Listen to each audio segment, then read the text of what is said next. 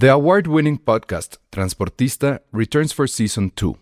This time, we'll meet Beto Coral, who has lived his whole life in pursuit of one thing justice for his father, a police captain. Captain Coral was mysteriously murdered shortly after leading the search block that captured and killed notorious drug lord Pablo Escobar. Listen to Transportista Who Killed Captain Coral?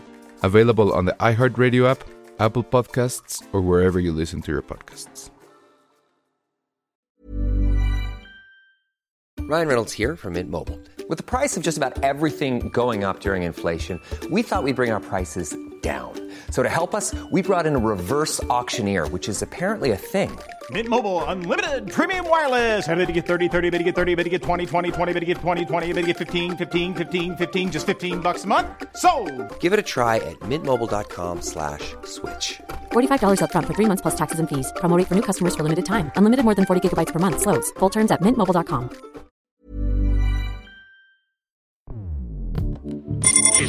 Escuchas. Escuchas. Un podcast de Dixo. Escuchas Filmsteria con Penny Oliva, Ale Castro, Alejandro Alemán y Josué Corro.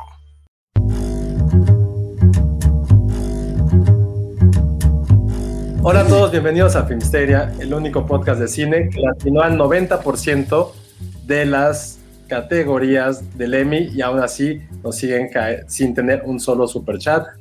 Por favor, ahorita desde un inicio le estamos recordando que nos pueden dar un poquito de dinero. Eso también les voy a explicar cómo hacerlo por PayPal, pero en super chat sean buenos y, y denos un poquito de dinero, que ahorita sí nos va a hacer mucha, mucha falta. Ahí está, el paypal.me, diagonal Finsteria. Para los que nos escuchan. está Penny desde un en- inicio, ¿eh? ¿ven? Sí, y como bonus, Penny está aquí desde un inicio. Lo ¿Cómo logré, estás, Penny? Lo logré. Muy bien. ¿Y ustedes, amigos? Muy Oye, bien, yo quiero, yo quiero que me cuentes la experiencia de ir de vacaciones en 2021. ¿Qué es eso de vacacionar? Yo ya no me acuerdo cómo era eso. ¿Sabes qué sí fue? Que casi me da. Es que no es insolación, pero yo sí me estaba asfixiando por el calor y el cubrebocas. O sea, Ay, no, claro. sí es una combinación mortal esa. O sea, como que sí sientes que se te fríen las neuronas y luego no respiras y luego, o sea, sí, sí fue peculiar. O sea, sí llegó un momento en que me lo tenía que quitar porque fui a, fui a Cancún. Y eh, primero hablemos del sol de Cancún. ¿Qué está pasando? ¿Qué está pasando con el mundo, con el planeta? Esto es el calentamiento global, estos son los rayos ultravioleta. ¿Qué está pasando? De verdad, era invivible. Pero no vienes Y a mí, me, bronceada. a mí me gusta. Sí, sí me quemé un buen. Ahorita Sí. ya no se ve tanto. A Sí, ver, no te ves bronceada. Te vamos Ya a hacer zoom para, para Facebook, para, digo, para YouTube. Bueno, es que no sé, es que está... por- Tirante. Ah, sí. Pero-.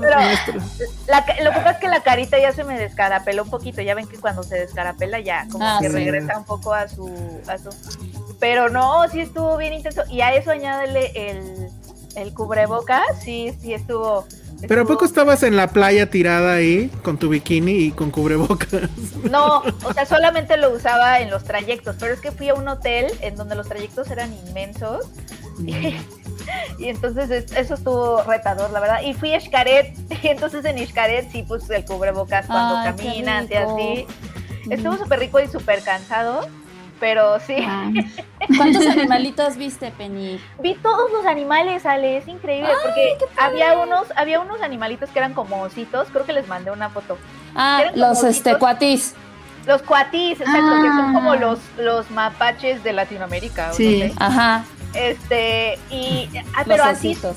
Sueltísimos, vi, vi bebés, estaban ahí como ya como muy... No.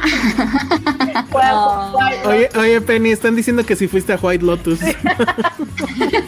No, ¿saben de qué me estuve acordando? Este, si, si les soy honesta, durante todo mi, mi experiencia de hotel en tiempo compartido. O sea, como que muy White Lotus. Sí, claro, claro. a tiempo También. compartido tiene como muchas cosas bien de esta experiencia de porque además en el hotel al que fui cada que te encontrabas a alguien que estaba trabajando en el hotel hacían como como un media Wakanda Live Forever que na- nada más era como un brazo que cruzaban así y te hacían una reverencia así como de hola pero como que se tocaban el corazón. Ah. era raro. Llegó un momento en que yo ya estaba así también ya sabes como cada vez que me encontraba alguien así de haciendo, haciendo el mismo gesto Entonces sí, sí me acordé que, que si entras como a un espacio extraño. Los hoteles son raros, o sea, los hoteles turísticos de playa, bla, bla, bla, es una experiencia, Sí. si te fijas, sí es extraña. O sea, si viniera un alienígena como a Es estudiar que- eso, sí sería como de, ¿qué están haciendo? Es que ahora que me acuerdo, Penny, creo que hacer esto es un saludo maya. Que, Ah, que bueno, es Me imagino que tenía que ver con, con Es algo un saludo maya. maya. Ajá. llevarse que- la mano al hombro contrario, ¿no? Era como, como, Como- llevarse la mano al corazón.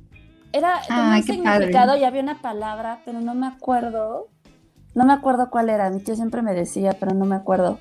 Pero Ah, sí, es un qué saludo y se me hace súper bonito, sí. Sí, lo que es raro es, es estar como en este ambiente tan corporativo al mismo tiempo, Sí. ¿no? Porque es que es un hotel, por más selva que le pongas, o por más coatis hermosos que haya por ahí, y que todo el mundo esté como así, e- es ahí donde, donde empiezan las mezclas raras, ¿no?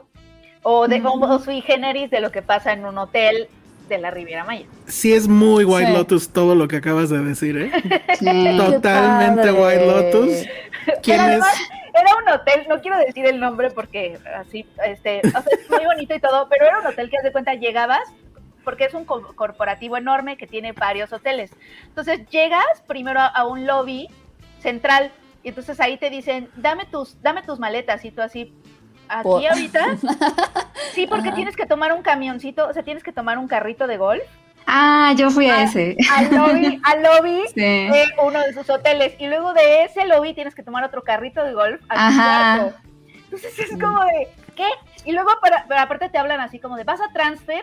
Nos decían mucho, ¿a dónde vas? ¿Vas a tu lobby o vas a transfer? Y yo, no sé qué es transfer. Sí. Era como andar en camión, ¿no? Porque había Ay, paradas y tenías que Exacto. cambiar de ruta y en la ir- selva. Exacto, en la selva y, y- y caminas como a varias paradas y una de esas se llama transfer. Hasta el último día entendí que era transfer. Este, pero sí todo así como muy sui generis de ¿por qué? Pero ¿por qué ahori- ahorita? ¿Por qué te tengo que dar mi maleta aquí en el estacionamiento? Porque el lobby central tal cual es un estacionamiento. Sí. Como de por, pero ¿por qué? no es raro.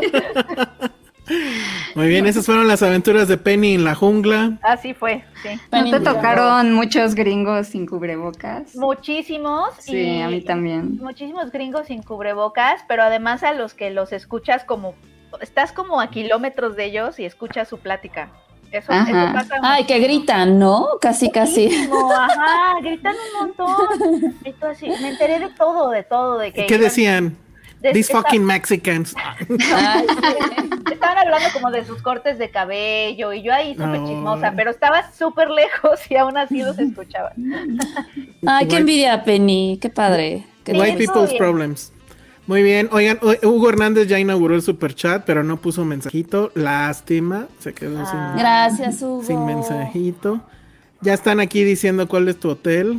Igual si ya le atinaron, no sé. Ah, no, no he visto, ahorita No. veo, ahorita chico, no, no, le han no atinado. le- Este, Monse sabe no. cuál. Monse sabe Sí. cuál es. Ericito hace un chiste muy, muy boomer, según yo. O sea que Adal Ramones en otro rollo, en otro rollo no era un tic nervioso con su hombro, sino era un saludo maya. Era un saludo maya. Es yuca. Ese es No, súper eh. boomer ese. ¿no? Cañón, justo, de- es, justo me quedé pensando que quizá mucha gente no entendería. Suponiendo que la juventud no se escucha, que yo espero que sí, ¿verdad? No, Espero creo que que ya nos escucha, no nos se escucha puro viejito. Sí, no manches. Es así de, ay, va- vamos a ver qué dicen esos chavos.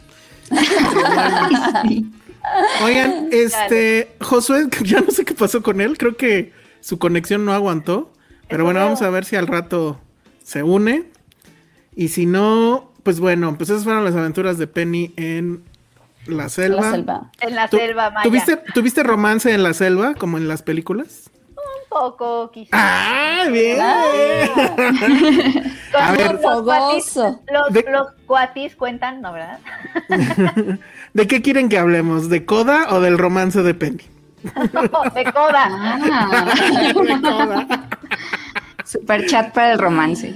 Super chat para el no. ¿Cuántas cifras para el romance en, la selva, Penny? No, imagínate. Muchas. Superchats por revelar nos- secretos y hagan- confesiones. Que nos hagan, que nos hagan ricos. Que Sí, nos ese, mantengan ese- mínimo. e- ese Para- super chat se va directo a tu bolsa, ¿eh, Penny? Tú di. Tú di.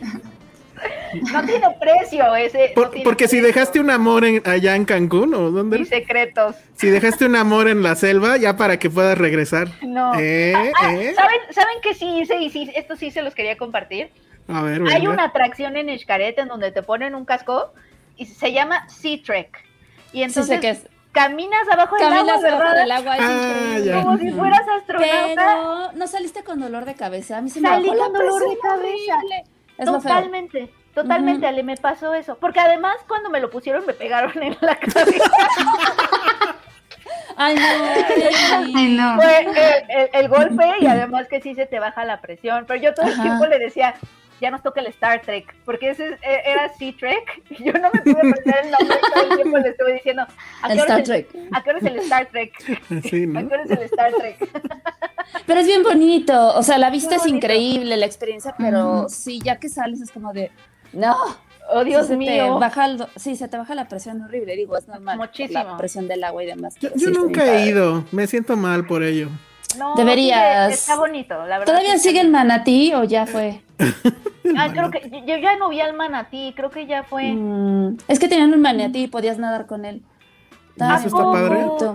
Wow. Yo Pues nadé no sé qué tan padre esté, porque luego eso de tener animales así está Por eso- medio gacho, pero Por eso no me metí con, con ninguno, porque se había leído que es súper cruel y como que no. Sobre todo lo de los delfines, que creo que eso sí, lo siguen teniendo, este, Los tienen, tienen a los Sí. delfines. Pero eso sí está súper mal. Bueno, pues póngale, póngale el superchat para que pueda ir. La verdad nunca he ido por caro, ¿eh? Yo estoy, me siento rodeado de gente, de mujeres pudientes además. Pero es bien padre, bueno, si te gusta, si te Digo, gusta el mar, si te Yo- gusta el a mar. ver, No, a mí me ver. encanta. Ah, no, ya me acordé. Fui una sola vez y sí tengo una anécdota digna de superchat. Ya me acordé. Sí soy capaz de contarla. Es penosa. eh, Un poco, sí. Cocosa. Es de adolescencia, es de adolescencia. ¿Cuál es? No, me- sí es de superchat. Pero danos los topics, danos los topics. Es, Pues, a ver, ¿es eh, cocosa? Sí es jocosa, es de adolescente y ya, no voy a decir más. Que implica la playa de Cancún. Que venga, que venga el superchat, por Que venga el superchat. On the Oye, beach. lo que sí es que Xcaret está como dirigido por Mel Gibson cuando hizo Apocalipto. Sí, totalmente. Dirigió, dirigió Xcaret también, o sea, porque obviamente es todo, somos mayas, ¿no? Y los Ah, sí, tambores, y el fuego.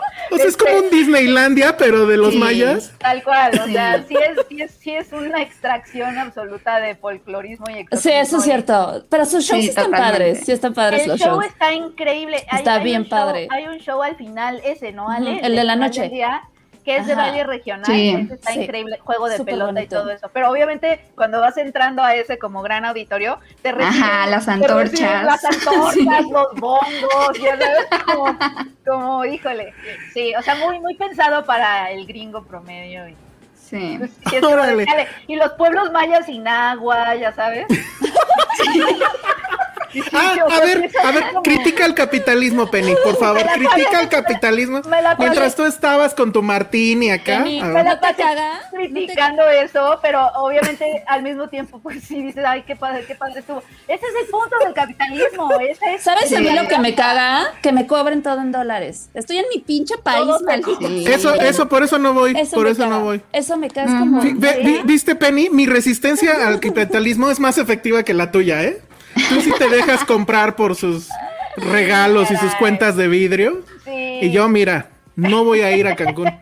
Y No con estos superchats menos, porque mira, Gerardo ya nos puso superchat y dice, eh, por 50 pesos pide el romance. No, Come on, Gerardo. Por 50 pesos no Pero creo el que de Penny o el pase. tuyo.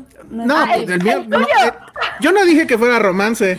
Tú dijiste que era jocoso, se puede... Pero el romance jocoso no. Dije, Ah, no, bueno. no hubo romance. Más Y, y yo pediría tres cifras. Una de ellas que fuera un 5 al menos. Entonces, bueno. 150. Gentleman Diola. 105 pesos. 105. Bueno, pues, está bien. Oye, A ver, ya, ya estamos en la, en la hora de las complacencias. ¿no? Sí. Gentleman Diola nos manda otro superchat y dice, es mi primer superchat. Me gustaría que hicieran una imitación entre ustedes. Por ejemplo, no, no que, Josué. que Elsa haga a Josué, Josué a Penny, Penny a Ale y así. Pero se salvó Aprovechando que no Josué. Pero Tiene aprovechando que, que no tiene que está. estar Josué. O sea, A ver, No, pero, pero- No, a ver, yo como. A ver, no, empiecen ustedes. No, yo tampoco sé cómo empezar, empezar. A ver, yo puedo imitar Es que Josué diría. A ver, pero sobre qué. a- Ah, algo con coco. No, es que Cancún. No, a mí no me gusta Cancún porque es muy coco. Y este. no, algo así, no sé. No, no, no. Ah, no, no me gusta la playa, la playa, qué oso, ¿no? ¿Saben qué? Oso la playa. Diría, diría, algo, diría, diría, ¿saben qué me caga? El calor. O sea, no lo soporto. ¿Por qué el calor?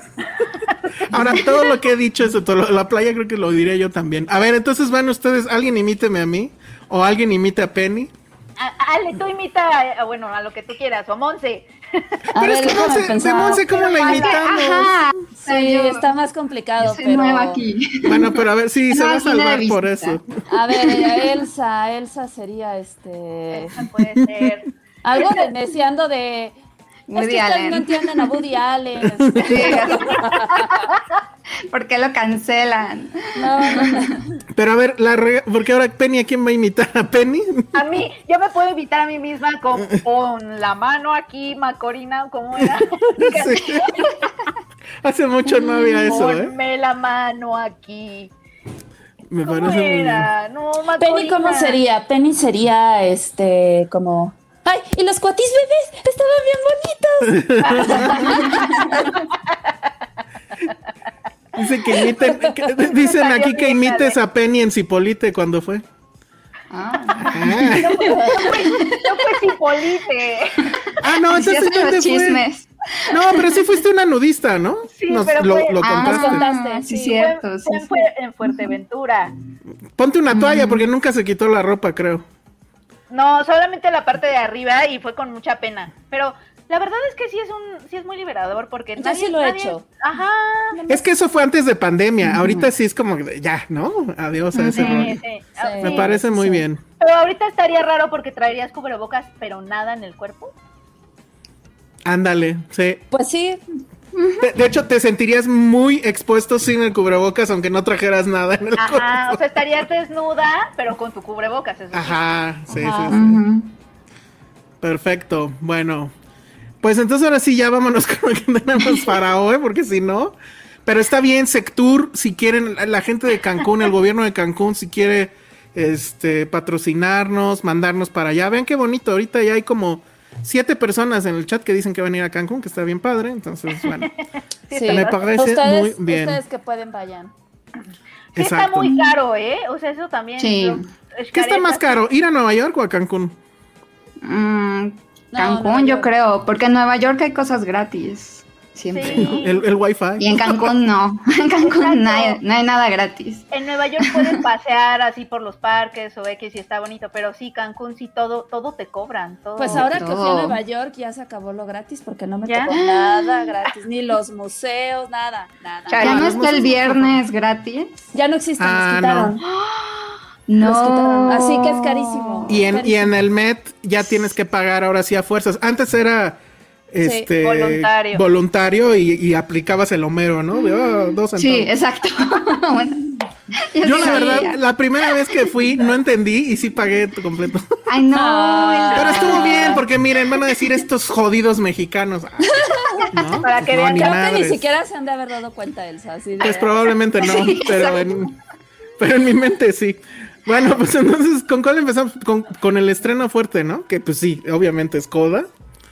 La nueva Coda. película con Eugenio Derbez. Coda, señales Oye, del ¿Coda corazón. es porque es de música?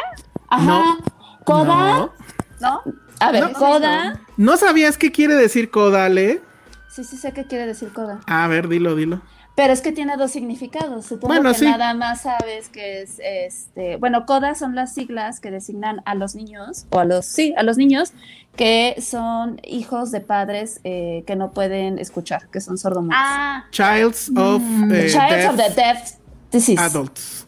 O ah, adults. Ajá, Adults. algo así era. Y, Coda, pues al también mismo es. tiempo, Ujú. Coda es como una, nom- es una, Ay, de esto sí no, no me acuerdo muy bien, pero sí es como en el lenguaje musical también tiene una designación a, a ciertas notas. Si alguien por ahí de música que es que sepa y es experto nos puede explicar mejor. Sí, o sea, sí tiene ahí como una onda. La verdad no me acuerdo. Creo que era el final, ¿no? La coda es Creo el que era final. el final de una estrofa. O la adenda al de- final, no sé, algo así. Era, Ujú. ajá. Es Pero como, bueno, sí, es o- como una parte musical, ¿no? Así se le dice. Sí.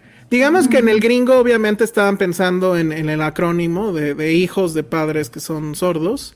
Y aquí en México, qué bueno, este, en vez de cambiarle y poner otra cosa, le, le dejaron lo de coda justo por la parte musical, que pues también tiene mucho que ver, ¿no? Eh, para quien no lo sepa, pues es, dicen que Coda es una banda de los 90, ¿no? ¿Cuál cantaba la de Ah, no manches, amo, sí, no? Coda, ajá, sí. ¿Cuál cantaba? A Te ver. amo. Ah, sí, es cierto. sí, es cierto. Coda, no manches. ¿Cuántas veces no les dedicaron esa canción? Por favor? Claro. Nunca en la vida, pero sí Ay, la escuché. A mí, a mí cero veces. Sí, a mí Ay, tampoco. A ver, Ale, ¿cuántas veces te dedicaron la de Sí, Coda? Como tres. ¡Guau! ¡Qué oso! No, bueno. Súper oso. Envidia, Ale. No sé si eso se le puede decir envidia. ¿no? Si, si escuchan bien esa rola, no es nada de envidia. Al menos no fue maná o yo No, sé. pero dice, dice, aún te amo, aún te De hecho, creo que también, creo que una vez alguien me, me quemó un disco así de que me pidió que fuera su novia y yo le dije que no, bien groseramente. Pero estaba insiste y insiste y insiste y me hizo un disco y entre esas venía esa canción. Dije, ah, mira, la tercera, creo que fue la última vez. Y me dedicó una de Maná. y de Alejandro Sanz. Wow. ¡Wow! Alejandro Sanz estaba cool. Eso o sea, está- era eso está cool, cool. en esa época. En esa ajá. época, sí. Era profundo. Era, por- Era exacto, profundo. era, era introspectivo. Ajá. Sí. Pero, Aquí pero al menos no me dedicaron nada de Arjona, eso sí, no. Ay, no, quien le dediquen algo de Arjona, salgan huyendo, corran hacia el otro lado. Dice Néstor Montes que coda es cuando una melodía o un tramo de nota se repite. Gracias, Ah. Néstor. Muchas Ay, gracias. muy que no bien, gracias. Somos unos ígnaros. Ay, no gracias. Iván. Sí, quemar CDs. Bueno, nos preguntan que si Coda es la que ganó Sundance. Sí, ganó Así es. ¿cuántos? cuatro premios, ¿no? Cuatro premios. Cuatro Mejor premios. directora, mejor... ¿Qué más? Ah, Este, el premio del, del público, creo. Este, es Ahorita les digo premios. qué más. Ahorita les digo qué más. Pero bueno, a ver, ¿quién, quién? Bueno, la- ¿tú la viste, Penny? Yo no la he visto, no, no he podido. Ah, bueno, pero sí la vio Monse, entonces que Monse nos diga de qué va. Cuéntanos, Monse. Sí, Ah, cuéntanos. ok. Pues está basada en la película de la, fami- la familia Belier, que es una película francesa. Ay, qué bonita, sí. sí, súper esa me bella, encanta. Sí. Ah, no, ya me la vendiste súper bien, gracias. Vayan a verla. Adiós. No. Oye, pero ¿y qué se más? ya. Oye, oye. No, pues es eh, una chica que, que vive en una familia donde todos, eh, vaya, su, su papá, su mamá y su hermano mayor son sordomudos. En esta versión su, su familia es pescadora. No me quedó claro en qué parte de Estados Unidos vivían. pero Massachusetts, es ¿no? Como la costa. Ajá. Sí, como en la costa. Y bueno, pues esto ha generado que le hagan bullying, que a mí me pareció raro que le hagan bullying en... O sea, como que... ¿Pero por qué le Sí, hacen bullying? Porque sí. su familia... es Por- sorda? porque su familia es sordomuda, como que en 2021-20, cuando le hicieron como que, o sea, me, me, me checó muy bien en la familia Belier, que era más otra época. Vean la cara, vean la cara con la que los ve Penny por andarle haciendo bullying a un- unos familia de sordos. Exacto. Lo que pasaba, Penny, es que si te acordarás en la familia Belier, que era el típico, el papá llegaba por su hija con el volumen a to- así co- con, su- Ah. O sea, como que hacen cosas... a todo volumen, escuchando así, ya sabes, el rap y todo, ya casi casi el reggaetón. Porque, digo, este es un dato curioso que también estoy investigando mucho. La gente que es sordomuda, pues también este, escucha, por decir así, Vibraciones. música. Y eso lo hacen a través de las vibraciones. O sea, hay diferentes métodos de es- agarrando un globo, este, tocando objetos, o, o en, con vibraciones muy altas, como lo ponen en la película. Entonces, por eso la molestaban. Ah, más bien como Claro. por las O cosas. sea, es como que de tú. qué oso tu papá. O sea, sería Josué diciendo qué oso tus papás. Ah, Aparte También-. Sí, los papás son todo un personaje, que eso sí lo mantienen, ¿no? sí que son como, más excéntricos. Podrían. Son que Son excéntricos. excéntricos. No tanto que Exacto. sordos. Ya, ya, ya. Exacto, Ya sí. entendí, ya entendí. Sí. Sí, digo, aunque sí las burlas van hacia la sordera, ¿no? O sea, sí es como, y, hacia el olor a pescado, porque como son pescadores, Ah, sí. pero sí. Y, am, y bueno, ella, a ella le gusta cantar, entonces decide entrar al coro. Al inicio le cuesta trabajo porque ella es muy tímida debido al bullying que constantemente sufre. Pero ahí conoce a su profesor, que es nada más y nada menos que Ernesto Derbez. Eugenio. Eugenio. Sí, digo, Eugenio, perdón. Ya le cambiaste el Ya nombre. le cambié el Ay, nombre. sí. Me acuerdo- bueno, que se llama Bernardo. Con, con Bernardo. Bernardo. Bernardo. Bernardo. Y él ve como un gran talento en ella, entonces ella está entre la discordia de empezar a seguir sus sueños y tal vez estudiar una carrera, o por el contrario, eh, ayudar a su familia porque están teniendo problemas financieros debido a este problema que tienen ellos vendiendo pescado, debido, ya que nadie los toma en serio por lo mismo de que son sordomudos y tienen que depender de pues, un intermediario, igual que otros pescadores. Entonces ahí se empieza a generar el conflicto, ¿no? La verdad es una película feel good. Eh, y bueno, no, no sé si antes quieran decir qué opinan o, o ya me voy. No, pues de una vez. De una Como vez. hilo de Porque, media. Sí, porque Ale, Ale tiene este. Yo Ale estoy no va a opinar. anotando, yo estoy anotando aquí a quién voy a Ah. vetar. Ale más bien está tomando nota. Porque no hemos dicho quién trae esta bonita película que todos tienen que ir a ver, ¿verdad? Guiño, guiño. Claro. Ah, guiño, guiño. Oh, No, venga, venga, venga. O sea, mí, Estamos entre cuates. ok. o sea, sí me, que, me, me gustó la verdad más la familia Belier, o sea, eh, pero, pero la verdad a- al inicio me estaba gustando mucho, o sea, sí al inicio yo estaba como, ah, sí, sí estoy conectando, sí me está gustando, creo que al final sí me faltó una creo que en la francesa sí se, sí se entiende por qué los padres de pronto como que cambian su perspectiva, como que de pronto se dan cuenta de su egoísmo. Y en esta nueva versión no me quedó tan claro, o sea, como que de pronto, ¡pum! ¿no? O sea, y todo sale bien, ¿no? Y aparte rapidísimo, ¿no? Pero a pesar de eso, me gusta que se hacen algunas adaptaciones que son más modernas, entonces creo que eso está bastante bien. De pronto sí, la verdad me decía, ¿es, es realmente necesaria esta adaptación, no? Como que... Me estaba pronto- preguntando lo mismo. Ajá. Pero, ajá, pero. Sí. pero Es que, Ahorita, miren, ahí les yo tengo va. algo que decir de eso. Ah, bueno, Es que no sé si es lo mismo que voy a decir yo, pero a ver, venga. No, lo o único- sea- Ajá, Vas, vas, adelante, vas, adelante. No, no, o sea, es que, por ejemplo, eh, antier que tuve mi función de prensa, justo todos los medios me decían, es que la familia Beler es bellísima, ¿no?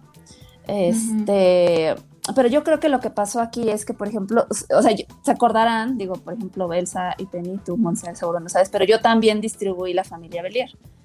Y este, y lo que yo, yo, lo que yo les decía es que seguramente la familia Belier ni siquiera llegó a Estados Unidos o llegó así micro. Entonces, para ellos esto es como, wow, qué gran novedad, porque creo que eh, más allá de la familia Belier o esta versión que es Godard, creo que el concepto está padre, está interesante, porque toma, toca estas ondas de este, pues de, la- de, lenguaje de señas, de la gente sordomuda, que, insisto, para mí, para mí el verdadero lenguaje inclusivo es el lenguaje de señas. Es algo que creo que sí deberíamos aprender. Bien. Y aprovecho esta oportunidad para decirle, apréndanlo. El, con esta película que estuve trabajando, me estuve metiendo, el gobierno da clases gratuitas para que puedas aprender lenguaje de señas. Yo me voy a meter. qué bonito. Está súper padre y la verdad es que creo que sí es algo bien necesario. O sea, desde que salieron todas estas reformas de que en el cine las películas se subtitularan, dije, claro, es que creo que es lo más justo y a veces como, como nosotros tenemos la fortuna de no tener ninguna discapacidad, por decirlo así, creo que vivimos de repente en nuestra burbuja y se nos olvida lo difícil que ha de ser para mucha gente el hacer las cosas más cotidianas, ¿no? O sea, de disfrutar una canción o, o inclusive subir unas escaleras, porque pues también, o sea, hay gente que no, vaya, que tiene, pues es que ya no, eh, con esta onda también de, de la correcto, correcto, ya no sé, que este, de repente se me va esta onda de este, si es correcto decirle, este, no sé, capacidad diferente o, ¿no? ¿Me entiendes? Sí, es discapacidad. alguna Es discapacidad, discapacidad. ajá. Entonces creo que sí, o sea, eso creo que eso es lo más importante.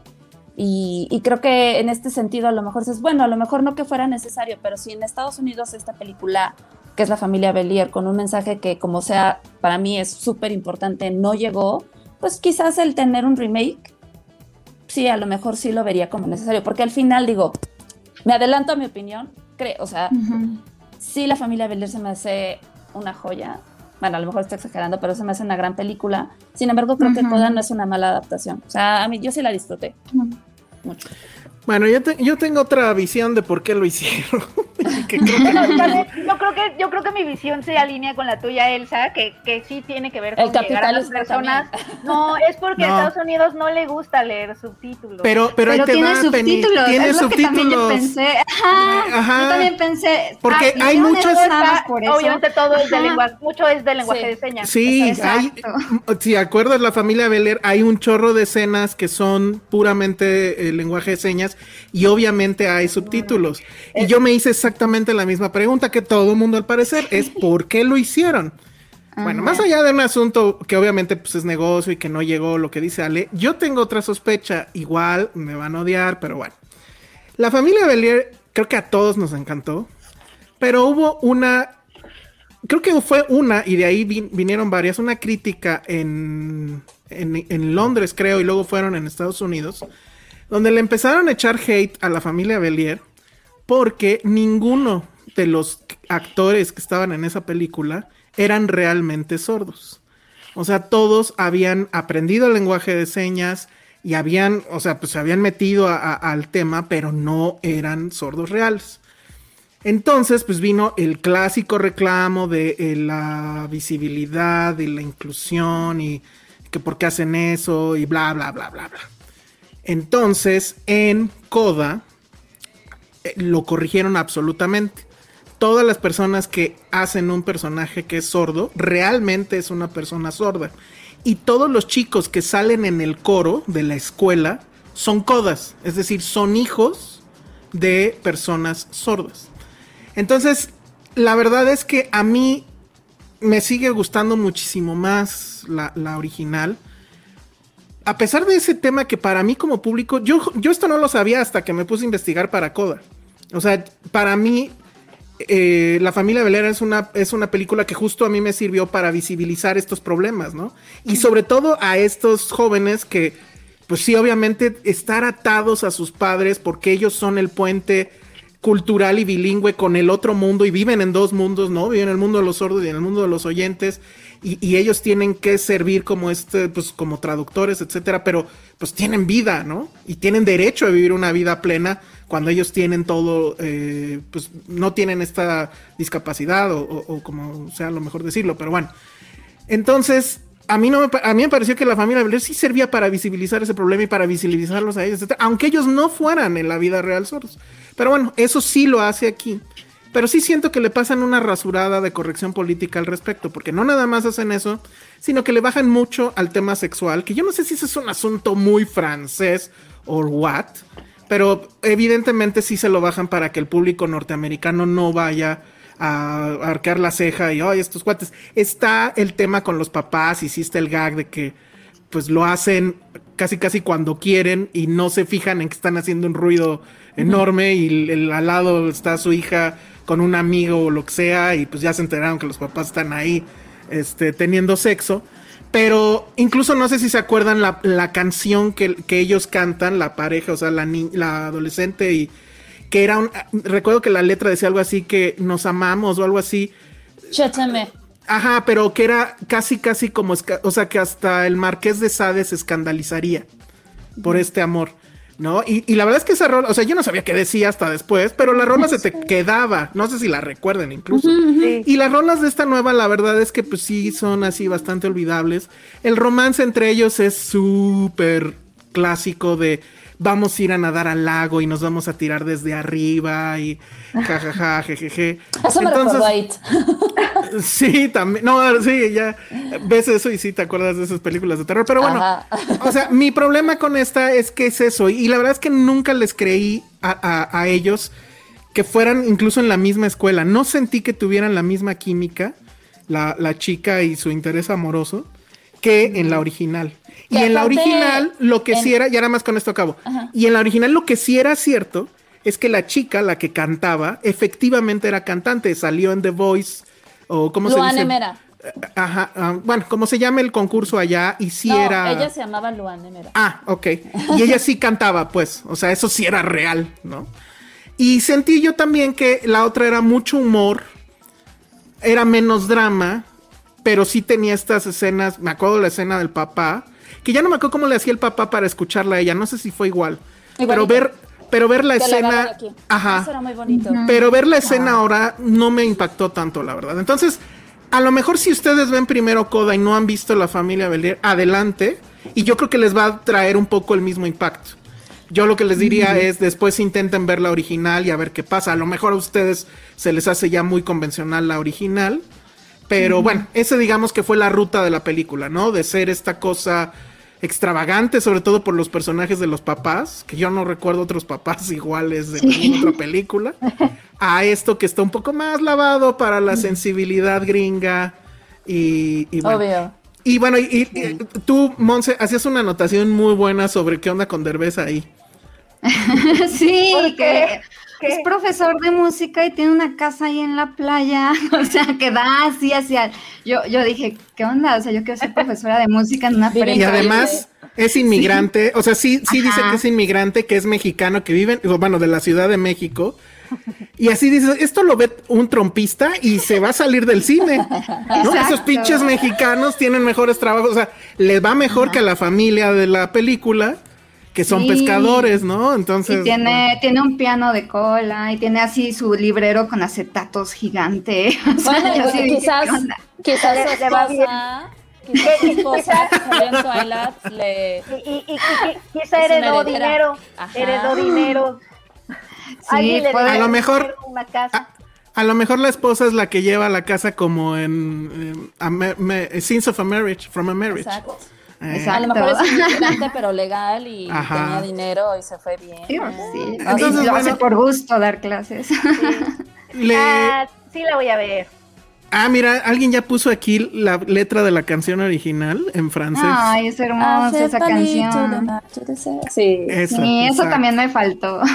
Sí, esa rola, la verdad es que la original estaba Y, muy y nada muy más yo quería agregar, eh, yo cuando vi, justamente eh, coincidiendo con lo que decía Elsa, o sea, yo cuando vi la familia Belier me sorprendió mucho como entender cómo, cómo es la vida para alguien sordo. Y luego vino Sound of Metal y como que lo entendí todavía más y que esta como que da unos pasos atrás, como que al contrario, ¿no? O sea, sentí que, que no, o sea, como que no conecté y, y como porque para ellos estar sordo es no oír nada, ¿no? Y en realidad eso pues sabemos hasta la fecha que no es, no es del todo cierto, ¿no? Entonces eso me, me extrañó un poco que no lo mejoraran.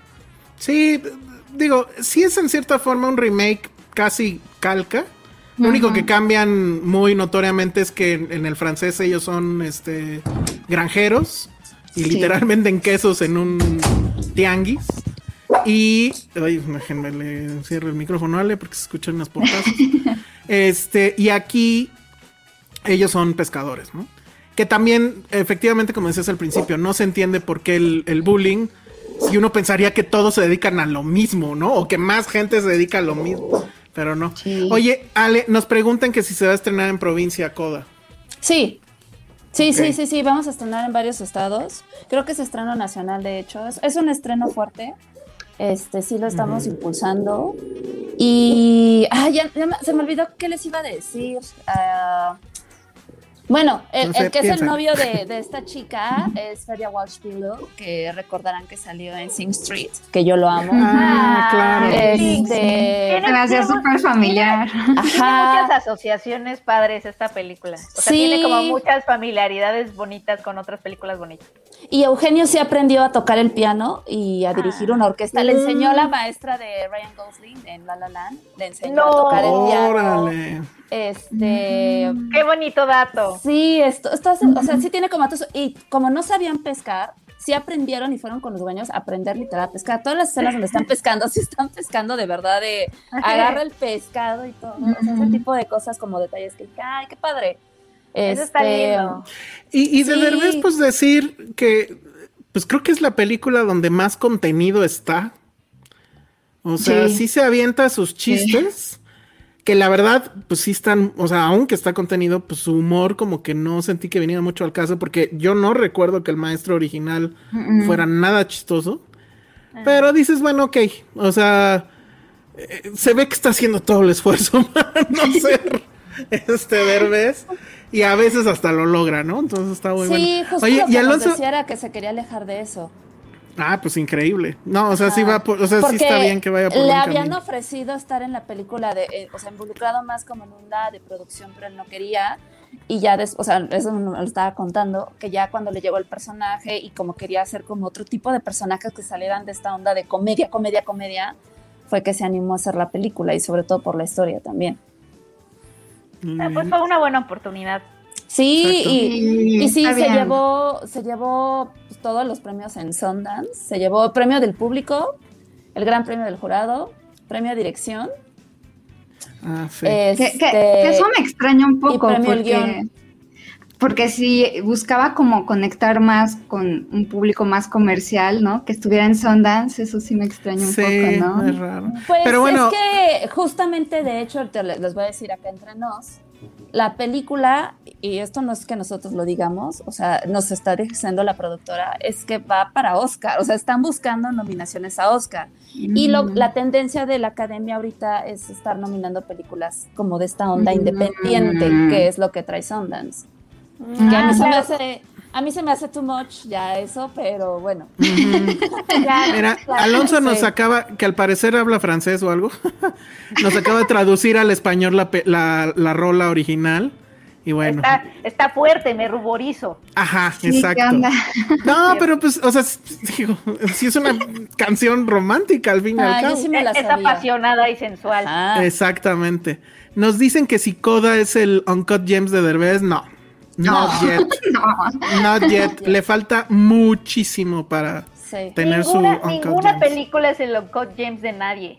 Solo de Adam Sandler. Solo Uncut él. James, Solo el Uncut James es, Sí, Es de Adam y se acabó. Sí. Es de Adam Sandler y nada más. Sí. Entonces, exacto. Frances es de 15 cantando eso que puso Alonso hace rato. Sí, sí, pero pues yo digo que está bien. O sea, Está bien, me parece No. bien. Sí. de hecho. Francia. Sí. Como, como el sticker de me parece bien, de hecho. No, no. Todo bien. Me parece bien, de hecho. Muy bien. Bueno, pues entonces, este, pues eso es Coda. Está, se estrena. Estrena Mañana. mañana, mañana, Tiempo jueves podcast. 23. Ayer tiempo podcast. ay, o ayer Tiempo Podcast, según, según ustedes lo vean. Entonces, bueno, pues sí, ganó muchísimo en, en Sundance. Y pues sí, van, van por el Oscar. Vamos a ver si les alcanza. O a ver si presenta un Oscar de Ya pasó, ¿no? Sí, ¿alguna vez presentó ya uno o todavía no?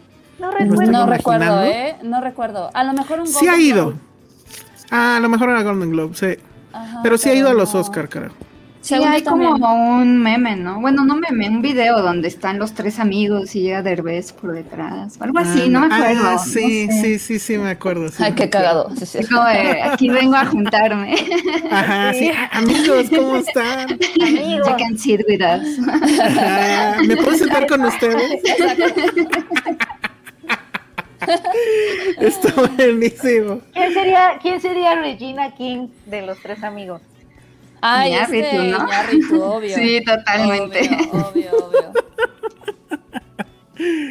Muy bien, bueno, entonces, eso fue Coda.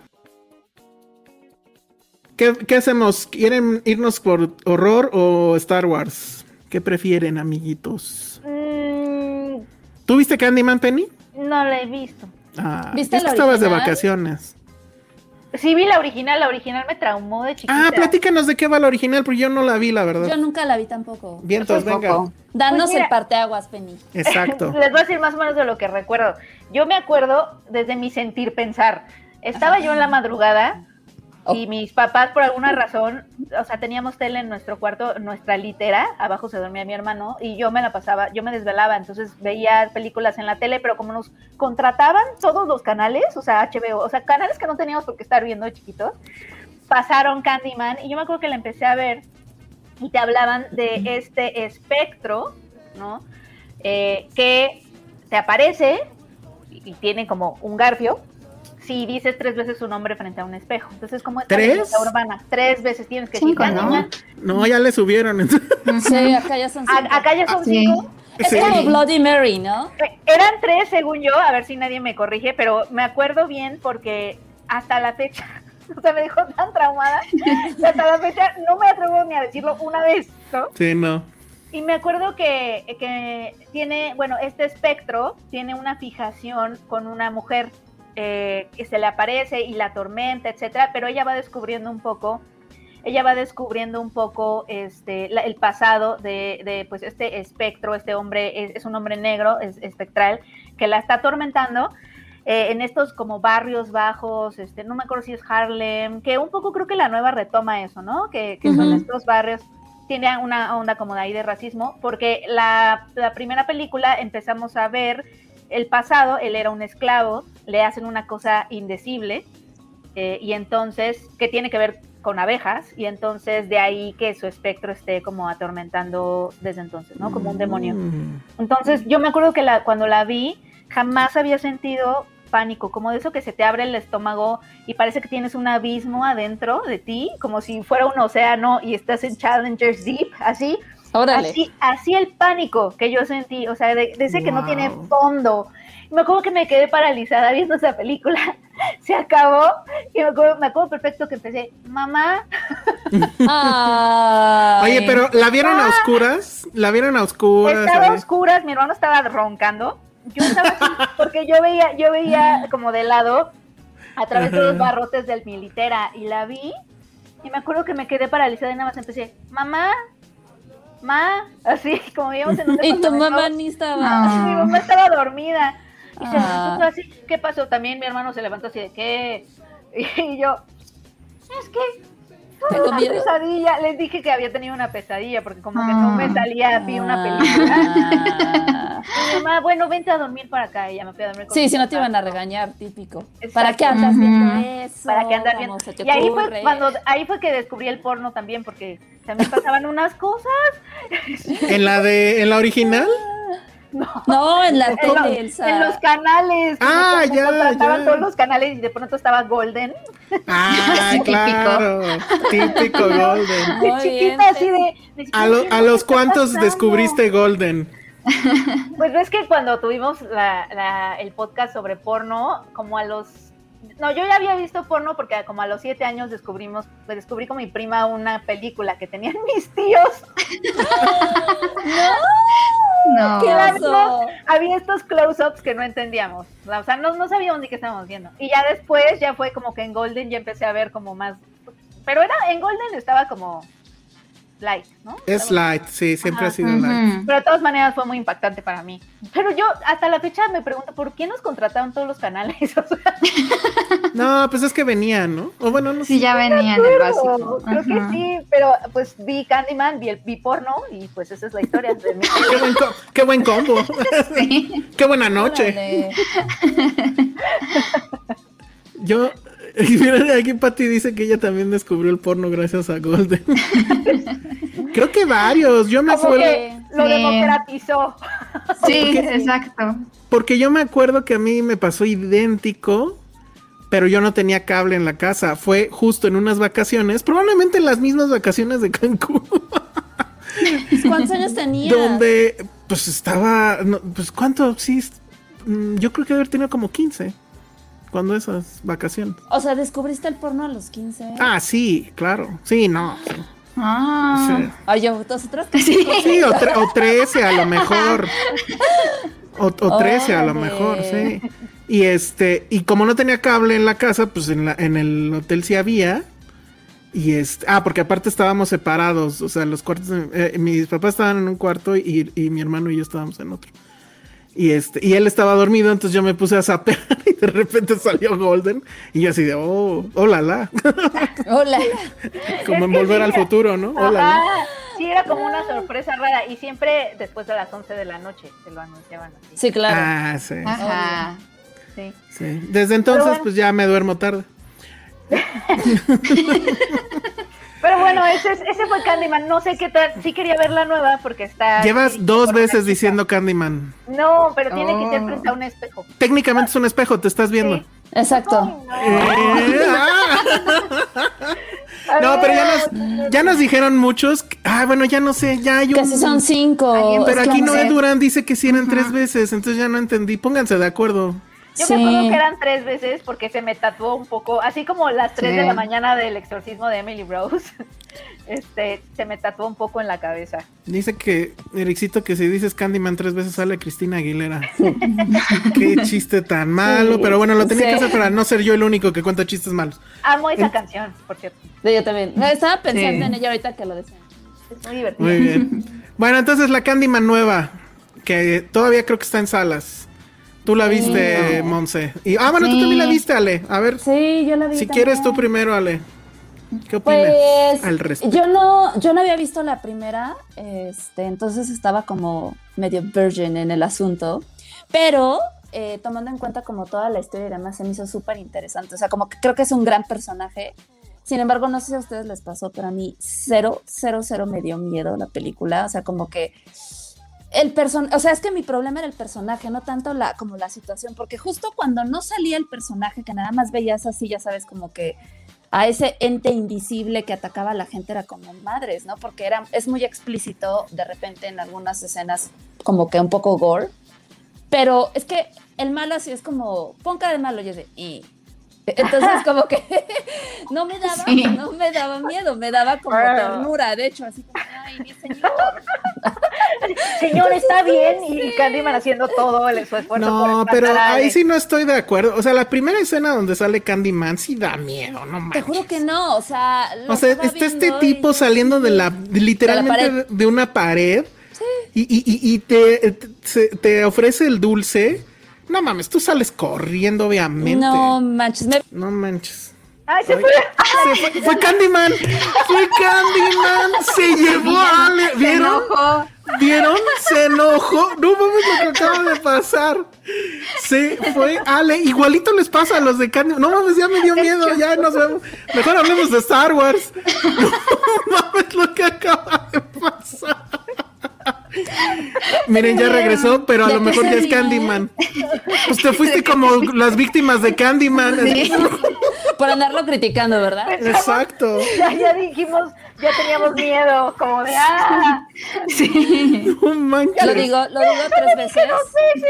No, ya no digas tanto.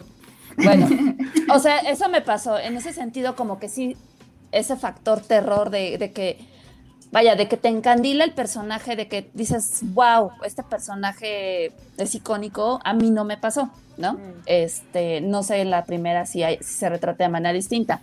Pero lo que se me hizo interesante es que, bueno, obviamente estaba viendo que Jordan Peele es como es coproductor y, y guionista, este, Sí. y obviamente se ve toda su toda su, toda su aportación, ¿no? Porque justamente retrata esta como denuncia de clases, este habla, por ahí tiene como unos discursos bastante interesantes sobre el arte inclusive que hace la gente de color, ¿no? La Y que gente es como es, es muy woke, porque también Eh, habla de la sí, gentrificación. la Sí, gentrificación justamente. Ay, que ven un departamento increíble esos tipos, pero bueno. Sí, O sea, de, de cómo inclusive, o sea, el arte, cómo, cómo la comunidad de color creó este arte callejero y cómo llega eh, la gente blanca a juzgarlos, ¿no? O sea, sí tiene ahí por ahí unos discursos interesantes que dije, ah, órale, ¿no? Muy Fuera Jordan Peele. es muy Jordan Peele.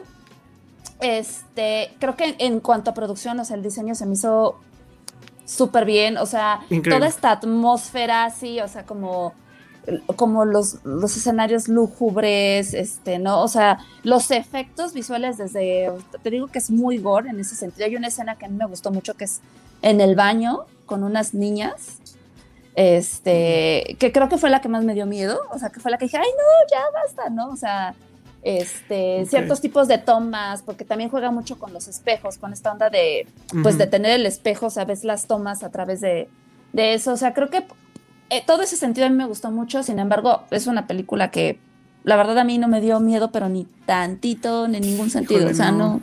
No, sentí eso. A ver, antes de que, antes de que Monse nos cuente, eh, la película es dirigida por Niada Costa, es directora. Eh, la verdad es que no, de sus trabajos anteriores no conozco ninguno, pero afortunadamente eh, esta mujer ya va a tener una casa o un departamento, al menos como se ve en la película, porque va a dirigir The Marvels, que es otra película de Marvel Studio de- del DCU. Nunca dijimos, creo, cómo iba la nueva, entonces rápido les cuento. Es este artista, pues como, es como un artista emergente, pintor, que, que va con su... mes- bueno, no es su mecenas, pero es el que le pone los cuadros en, en alguna este, galería. Entonces, como que va a presentarle los nuevos cuadros. Él le dice que pues está haciendo lo mismo de siempre, que se inspire. Entonces sale porque conoció a partir de una, una escena anterior donde se ve que come con, con unos amigos. Le cuentan del Candyman. Bueno, no le cuentan del Candyman, le cuentan de la, col- de, de la colonia donde vivía el Candyman. Y hablan todo este tema de, de la, de la gentrificación y demás, ¿no? Entonces él va y es ahí donde él se encuentra a una víctima del Candyman y le cuenta todo el rollo.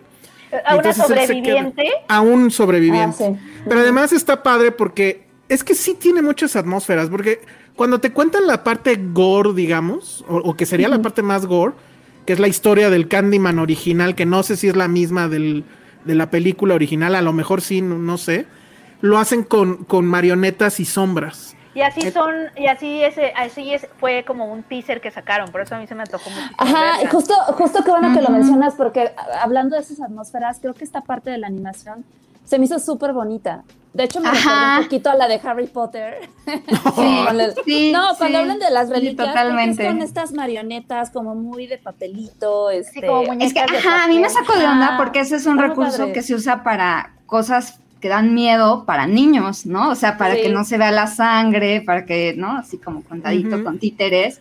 Pero esta es una película de terror, ¿no? Entonces, Ajá, y entonces Pero básicamente lo que te cuentan es que, y eso supongo no es spoiler, es que digamos que el origen del Candyman está muy relacionado con crímenes de odio racial que sucedieron en el pasado. Voy a dejarlo ahí.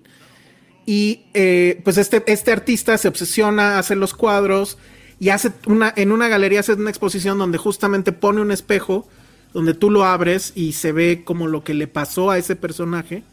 Y ya sabes, en la hojita esta que te dan de los museos te dicen que pues, la, la historia, no puedes decir cinco veces enfrente de eh, el nombre de Candyman, porque si no, se supone lo estás invocando y va a pasar algo y vas a morir. O sea, si, Yo- si en la primera sí eran tres veces y ahora son cinco, es quiere decir que Candyman se, se cotizó un poco más. Ajá. Como que- es como que, como que Es como dijo, nosotros. Yo no les voy a contar mi historia de Cancún por ay, 20 pesos. Oigan, no. pero, super pero- "Mi mano de tres veces no, no está funcionando para mí, ahora que ya tengo fama, entonces van a ser cinco. Pero esta Justamente. historia está basada en un cuento, ¿no? ¿Cómo? Sí, ¿no? Esta historia está que sí. Candyman está basada en un cuento. Ah, yo corto, supongo. ¿no? Ahí, aquí es donde Josué diría, sí, los gringos ya sabían desde antes del Candyman. Sí, es que todas esas historias como que, o sea, ¿de dónde surgen esas ideas? Es como lo más... Oye, ¿a quién se le ocurre eso? O sea, Sí, o sea, Bueno, está bonito, o sea, sí, sí es de terror eso, ¿no? Del ñor ahí en la calle que te ve y te dice, Exacto. ¿no, quieres, no quieres unos dulces? exacto. y ahora te venderían droga, ¿no? Pero bueno, este, de, de- de eso va. Yo la verdad es que siento, mira, sí voy a ser muy honesto, la tuve que ver a la mala y, y creo que eso es lo que no funciona. O sea, creo que si esta película la hubiera visto en una sala, obscuras, pantalla gigante, con gente al lado que también estuviera cagándose de miedo, creo que hubiera funcionado muy bien. La película para mí tiene un manejo estricto e impresionante de los espacios. O sea, sí maneja este tema Sí. de los espejos que ya había dicho Ale y, y de todos los espacios. Sí tiene muy buenas atmósferas. O sea, sí son cosas que, que- que espantan. Pero me pasó un poco como dice Ale. No me espantaron, pero creo que no fue la película. O sea, sí fue mi culpa por haberla visto como la vi. Y sí creo que es una película mismo, que pierde mucho si no estás en una sala. ¿Tú cómo lo viviste, Monse? Ay, es que a mí cuando Elsa me dijo que íbamos a hablar de Candyman, dije, oh, oh, porque terror yo soy malísima, no porque me den miedo, sino al contrario, no sé por qué no me dan miedo, no sé si tiene que ver con que en mi infancia yo veía mucho estos programas de cómo se hacen las películas, entonces ya me sabía el Ah. green screen, el CGI, todas esas cosas ya me las sabía. Entonces, desde chiquita me encantaba y pues, siempre que veía una película de terror, pues yo decía, ay, aquí se nota esto, esto, ¿no? Y como que siempre he sido muy mala hasta que llegó a mi vida Hereditary y ahí dije, Ay, wow, bueno. ¿no? O sea, sí, dije, esto, esto sí, o sea, es la primera vez que sí ya estaba casi llorando, ¿no? Pero eh, yo cuando pensé que iba a ser como una película de terror tipo slash, de, y googleé y vi que era más bien gore, y yo no lo vi así, o sea, yo dije, pues hay muy poquitas escenas tan sangrientas, ¿no? Para que Ay, la Monse. en ese grupo. Bueno, a mí no se me hizo tan... Es que yo siento que ya está muy elevado, ¿no? Lo que ven los niños hoy en día, bueno, no sé si porque Ay, no, estoy en lo del con brazo. estudiantes. Lo del brazo yo lo sufrí mucho. ¿En Ah, sí, serio? yo sí- yo sí Bueno, sufrí eso. sí, sí, Ay, eso yo sí, estaba no así de manches. ya basta. Sí, es un miedo eso. Y luego cuando ya se le va la cara, bueno. Así, Clara, sí, así. O sea, yo estoy de acuerdo. Fue tripofobia. Fue tripofobia. Sí, Y fue, y fue, y ese sí es miedo adolescente, ¿no? Un Sí, barro sí. y de repente. Ah, Lo que sí es que qué bonita fotografía. O sea, no sé si fue algo que se robaron de Get Out, pero Qué bonita letra, dice. Sí, sí, o sea, dije, qué hermosa fotografía y, y como que tiene esta onda que, que muy artística. Lo que sí me sacó de onda, yo, yo cuando la googleé también vi que tenía esta parte de sí, que tiene un discurso ahí contra el racismo, pero me sacó de onda que sí, en efecto, el primero que muere no es afroamericano, pero es la chica rubia que, que está teniendo sexo, ¿no? Entonces dije, oh, pues, o sea, no, o sea, No, vamos a irnos hombre. a otra minoría, ¿no? No, pero, pero ahí, pero ahí es un guiño a, la- a las reglas de, de terror de este. me refiero. Ah, porque sí. De Scream. No Ajá, romperlo. o sea, si justo ellos están diciendo, no, no vamos a ser los Ay, primeros en se me morir. hizo bonito. Bueno, como mujer blanca a mí no. Bueno, no, ok, pero en el sentido de las reglas de toda película de No, sí, terror, sí, sí entiendo. quien tiene sexo muere, eso es, eso es eh, o sea, fundamental. es una tontería. pero- pero- Sí, No, es a mí sí me una. gustó. Sí, Eduardo como- García dice, perdón, tiene decisiones visuales narrativas asombrosas, quiero ver qué hace Nia da Costa en el futuro. Sí, eso sí. Ah, que aparte dejaron este guiño abierto a que va a haber otra parte. Yo Sí. ya lo sentí así. ¿No? Sí. Pero bueno, te interrumpí, Monse, y entonces, Sí, aparte de eso. Nada, eso, o sea, me quedé con la foto bonita y no, no, tampoco me dio miedo. La dirección de cámara también está interesante, eso me pareció bien, pero sí, la verdad tampoco, o sea, Es que digo, es que, es que conozco gente que le gusta el gore y, y sí dije, híjole, para lo que me han mostrado más o menos, se me hizo muy fresa, honestamente, o sea, dije... Ah, creo que se van a decepcionar un poco. Y de hecho, cuando la googleé, vi que me salieron unos reviews al inicio en Google. Y sí, decían, ah, casi no hay sangre, hay bien poquitas escenas, ¿no? Entonces, no sé de qué iba la primera porque no la vi, Penny sí la vio, no sé si estaba así muy sangrienta para esa época. Pues no sé si más bien era para mi edad, o sea, para que, que nunca había visto algo así. No sé si para los estándares de ahorita sí esté muy sangrienta. Me acuerdo que había una escena que a mí me traumó mucho, pero de nuevo, yo no había visto escenas así, este, en donde mata a un perrito de una forma Ay, no, no. Mm. O sea, no, esas no, ves cuando sucede, pero sí No. ves, por ejemplo, ves la cabeza del perrito. Y yo me acuerdo que yo, ajá, fue como, no, no, no, no Eso me está pude terrible. sobreponer, no me pude sobreponer a eso, o sea, como Yo no ese- puedo con eso. y además es un perrito inocente, es el perrito Ah. de ella, como la está atormentando, o sea, como que nomás no la mata a ella, sino que nada más está como jugando con ella. Y este hay como cierta atracción hacia ella, ya sabes, como esta onda de del demonio un poco que medio se siente atraído hacia la, la chica. Y en una, en una de esas que la visita en su casa, ella llega a su departamento y sí ve el departamento lleno de sangre y su perrito está destazado. Y, o sea, esa, esa escena a mí sí me pegó bastante. Ay, pero no, recuerdo bien si, si sí estaba bien manejado eso del gore para los estándares de ahorita, ya después de haber visto películas en mi vida. No, Penny, es este, que con lo que nos dices ya no hace falta. O sea, Sí, yo. No, está horrible. Odio eso. Odio cuando una película que sé que es de terror y que la familia tiene mascota, digo, no. O sea, por ejemplo, Conjuro, ¿Para yo ya sabía. Ajá. Yo ya sabía que el primero que iba a morir era el perrito y me pone de malas. Me A mí pone- no puedo que se mueran las mascotas. Incluso, incluso mascotas con Wes. Anderson. A mí con Wes Anderson siempre me enoja que siempre se muere un perrito, un gatito. No, eso es como, güey, ¿por qué? O hasta inclusive en estas escenas de vamos a hacer un ritual y agarran un pajarito, o sea, es como, ¡no! Dejen los ¿Qué? animales en Sí. paz. Agárrate tu mano, ponte. En, en, en Suiza de Squad este, te enojaste desde el principio, entonces. No Sí, manches, claro. Esa escena sí se me hizo súper innecesaria. ¿Por qué quemar a los pajaritos? O sea, ¿para qué Sí. tenerlos? ¿Para qué tenerlos? No. No, Ajá, deja, tú, deja tú eso, el, el- pajarito del principio. Sí. Pero tuvo su venganza después, o sea, no. Sí, eso está bueno. Si hay un arco Sí. ahí. hay un ciclo que se cierra. Pero los pajaritos, ay no, sí estuvo muy. Exacto, Suicide Squad fue tremendamente cruel hacia los pájaros. No entiendo por qué. Sí, de No, hecho no- no sí. sé. Hay como fetiches de directores con ciertos animales que no Sí. entiendo. Por ejemplo, también hablando un poquito de Hereditary, la segunda película que tuvo el director, que fue la de esta Midsommar. Midsommar, me enoja, me enojó ver al oso. O sea, ¿por qué lo van a quemar? Es un oso, están en peligro de extinción. Ah, O sea, Ay, sé que es no. estúpido, Sí, sé que es estúpido, No, sí. sé que no es real, No lo hicieron, ajá, exacto, Ale, no lo hicieron. pero no me gusta, siento feo corazón. ¿Qué- Era? CGI. ¿Qué, ¿Qué onda con ese director, no? Entre Hereditary y Midsommar, sí siento que que está bien. ¿Qué ¿Y nunca vieron el corto? Sí. ¿Tú sí lo viste, Monse? Yo lo ¿El intenté ver, pero está muy perturbante. No Sí, el no, corto, yo- yo el no corto que hizo antes de...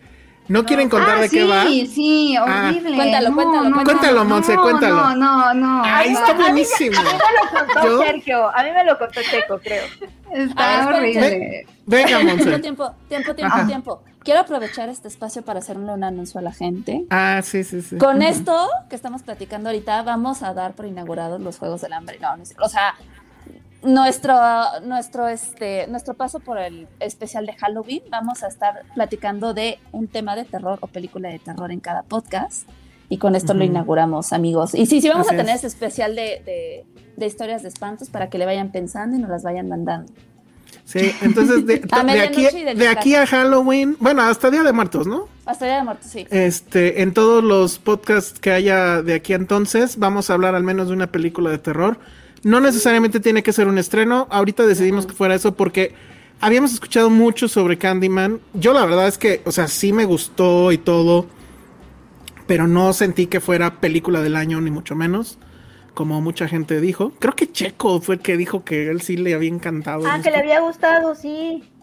Este, está bien, o sea, no me parece que sea una película mala, todo lo contrario, y siento que efectivamente yo me la eché a perder, pero tampoco me parece que esté como en mi lista de lo mejor del año, no sé. Digo, tampoco ha habido tantas cosas en el año, entonces una de esas queda, ¿no?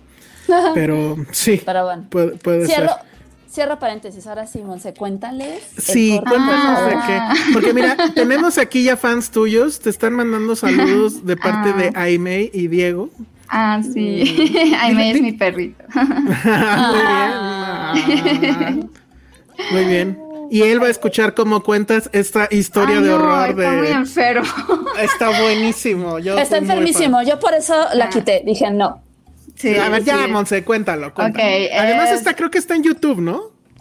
Sí, está en Sí, YouTube. está en YouTube. ¿Cómo se llama? ¿Te acuerdas? Eh, aquí lo pusieron de History About the Johnsons o algo así. Ándale, Creo- o, o de o The Thing o algo así es About the Johnsons, no sé, algo así como como algo tienen los Johnsons, ¿no? Que es como un secreto. Ver, lo voy a buscar, pero sí.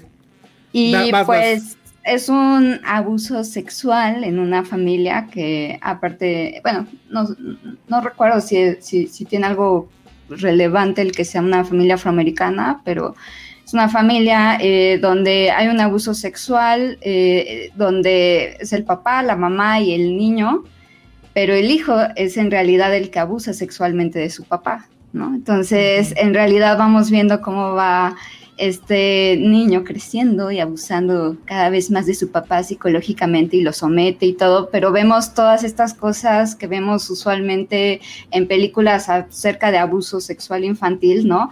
Al revés, ¿no? Así como de, tú, este es nuestro secreto, ¿no? Y no digas nada, y en fin, ¿no? Pero todo, o sea, invertido, ¿no? Entonces como que no sabes qué sentir, porque al mismo tiempo como que es más fácil elegir un lado, ¿no? Cuando estás cuando está de un niño hacia un adulto, dices, pues claro, que hay un abuso muy, muy obvio, ¿no? Pero cuando está al revés, creo que te confronta mucho con, contigo mismo y tus valores y como así de qué está pasando aquí, ¿no? O sea, eh, como que, no... Es que, al revés hasta se siente demoníaco.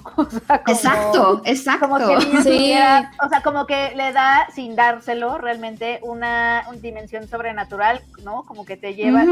Lo ligas luego, luego con los niños poseídos de las películas de... O sea, sí hay una cosa ahí súper horrible. Dice, dice Rocío González, eso es horror. Sí, sí, está horrible. Yo no la aguanté, o sea, pero sí la acabaste de ver, no sé. Sí, no, me, me, faltaron como los últimos cinco minutos. Yo no pude. Sí, dije, no, o sea, me empezó, da asco, ¿no? O sea, como que da una náusea. Es incómodo, es muy incómodo. O sea, dije, no, no puedo ver esto, no puedo. Es que yo creo que, yo creo que eso es como justo ver el mal, ¿no? A los sí. Sí. sí. además, él lo dirige y él lo escribió. Está cabrón. O sea, Ari Aster. Está muy Así como está diciendo aquí Elvis. Elvis Rodríguez dice, ¿todo bien en casa, Ari? Sí. No, necesito un abrazo. Igual y mucha terapia.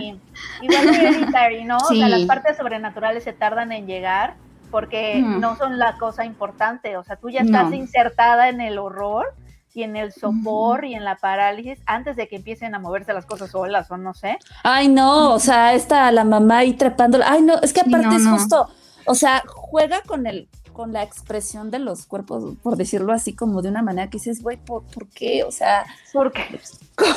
Porque a mí me traumó mucho. Hay que llorar.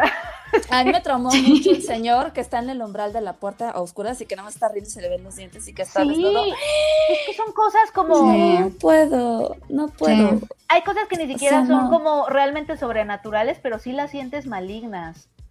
Sí, es que, de hecho, o sea, Freud le llamaba, ah, voy a sacar lo psicológico, no, pero,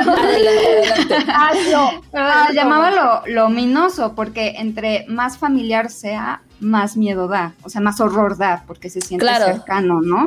Lo sientes real, sí. Por eso Hereditary es la familia, ¿no? También de Johnson. Lo que yo no me acuerdo es, empieza con la boda, hay una boda, una fiesta en, el corto. Sí, es la boda del hijo. Es la boda, Porque todo empieza cuando le agarra las nalgas, ¿no? Sí. Ah, sí. Porque eso es que como... qué pedo. Ajá. Sí, como que primero te hace un nod de que hay un abuso y supones, ¿no? Tu lógica dice, claro, el papá abusa del niño. Y aparte te da miedo saber que tengas, no normalizado, pero hasta cierto punto menos como, ya, ya estás más acostumbrado a que haya un abuso hacia un niño que pensarlo al revés. está aplicando un Hane que hay Ari ¿no? O sea, obviamente nos está bulleando, ¿no? Es justo eso. o sea, ya lo tienes, ya lo tienes tan, tan normalizado, entre comillas, que si te pongo lo contrario.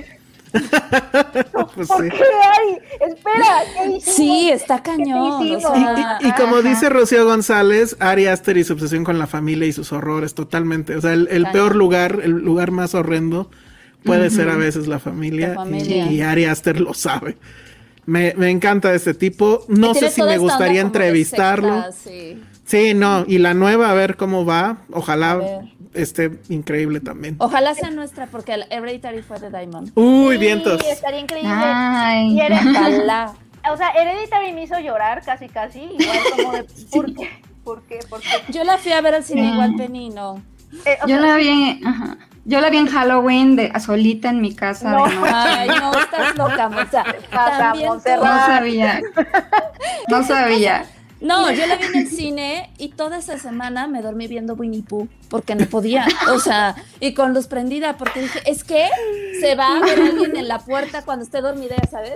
Voy a ver, Sí. a ver a alguien parado. Yo, yo no puedo ver los postes de luz de, por- o sea, Ay, de la no. misma forma. Ah. O sea, yo no puedo ver, o sea, los postes de luz, me- algo, ya me los arruinó para siempre, gracias a Arias. O sea, Ay, sí, antes eran re bonitos los postes de luz. antes ni los notaba. Ahora, Ajá. ahora es como, oh Dios mío. Y, pero ¿saben qué me pasó? Que con Eric me hizo llorar, sí fue un golpe, un trauma, que estoy superando en terapia, gracias. Pero mi Penny. yo la sentí mucho más ligerita en un principio, como que dije, como que dije, sí. ay, no está tan, no está tan cruel, pero no saben cuánto me sorprendo a mí misma pensando en momentos de Midsommar cuando siento como zozobra, como, Órale. estos momentos en donde te sientes como inestable o que no te puedes agarrar de algo. Sí. Pienso muchísimo en Midsommar, o sea, No, mames, o sea, yo creo o sea, que si el director escuchara esto, te serías fan tuyo, pero yo creo que es justo lo que buscaba. Ya lo Yo logré. creo, yo creo, es que sí. me arruinaste, Arias. Aparte como pone Patty, o sea, lo, lo, lo sufrí muchísimo y la volví a ver, y la volví a ver otra vez. Yo ¿no? también la volví a ver. Es masoquismo, ¿no? Es Sí. la esencia del, del horror. Sí, cómo, cómo sufrimos, pero ahí estamos. Sí, no, sí, no. sí Bueno, pues entonces ya lo saben. Esto que se llamaba, no sé qué, There's Something About the Johnsons, algo así. Ajá. Que pues búsquenla, si no saben cómo se llama, busquen en IMDB el- la filmografía de Ari Aster. Esa, hasta donde yo recuerdo, o yo la vi así, estaba en YouTube. Y si se quieren a- a, este, a- atrever, pues ahí está. Digamos que entonces así es como empezamos nuestro ciclo rumbo, rumbo a Halloween y Día de Muertos. Sin querer hicimos dos en esta emisión, pero me parece que eso estuvo muy bien. Propongan, propongan pelis. Ajá, propongan pelis, etcétera. Bueno, este. ¿qué nos falta? Yo quiero, Star Wars. Nos falta Star Wars, nos Star Wars. falta eh, la de Penny, que yo no la vi, sí la quería ver. Yo sí Y- la vi. Ah, pues Ay, entonces muy bien. Ah, muy bien. Muy bien. pasamos a esa tampoco. primero. Entonces, este, ¿cómo se llama Penny? Siempre se me olvida, algo de fuego. No, Noche de Fuego. Noche de fuego. Me- Que me recuerda un montón a una película que va, a una canción que va Noche de Ronda. No Qué si- triste pasa. ¿Esa? Ajá, esa. Bueno, es Noche de Fuego, que es la nueva de Tatiana Hueso. Tatiana Hueso, este, pues básicamente nos, pues también nos choqueó con su película anterior, era el, era el documental, ¿no? Sí, Este, Tempestad estuvo muy, Tempestad. muy, muy increíble. Este, como que sí. eh, Son temas, o sea, de desaparición forzada que como que ella lleva trabajando desde su corto de ausencias. Este, y después en Tempestad, y ahorita Noche de Fuego su primera ficción. Es como su salto a la ficción después de un poco que. O sea, después de Tempestad ella sí se consolidó como una de las mejores cineastas que tenemos en México, Sí. yo creo. Y- Eh, y, y que es raro el, el salto, ¿no? De documental a ficción. No es Sí. usual. Y, y ahí hay dos saltos, fíjate, porque ese es el salto de ella, pero también el tema de la sa- desaparición forzada tiene muchísima más tradición en el documental, en el cine mexicano. Mm, o sea, como que son, es un tema que se ha explorado más desde ese lado.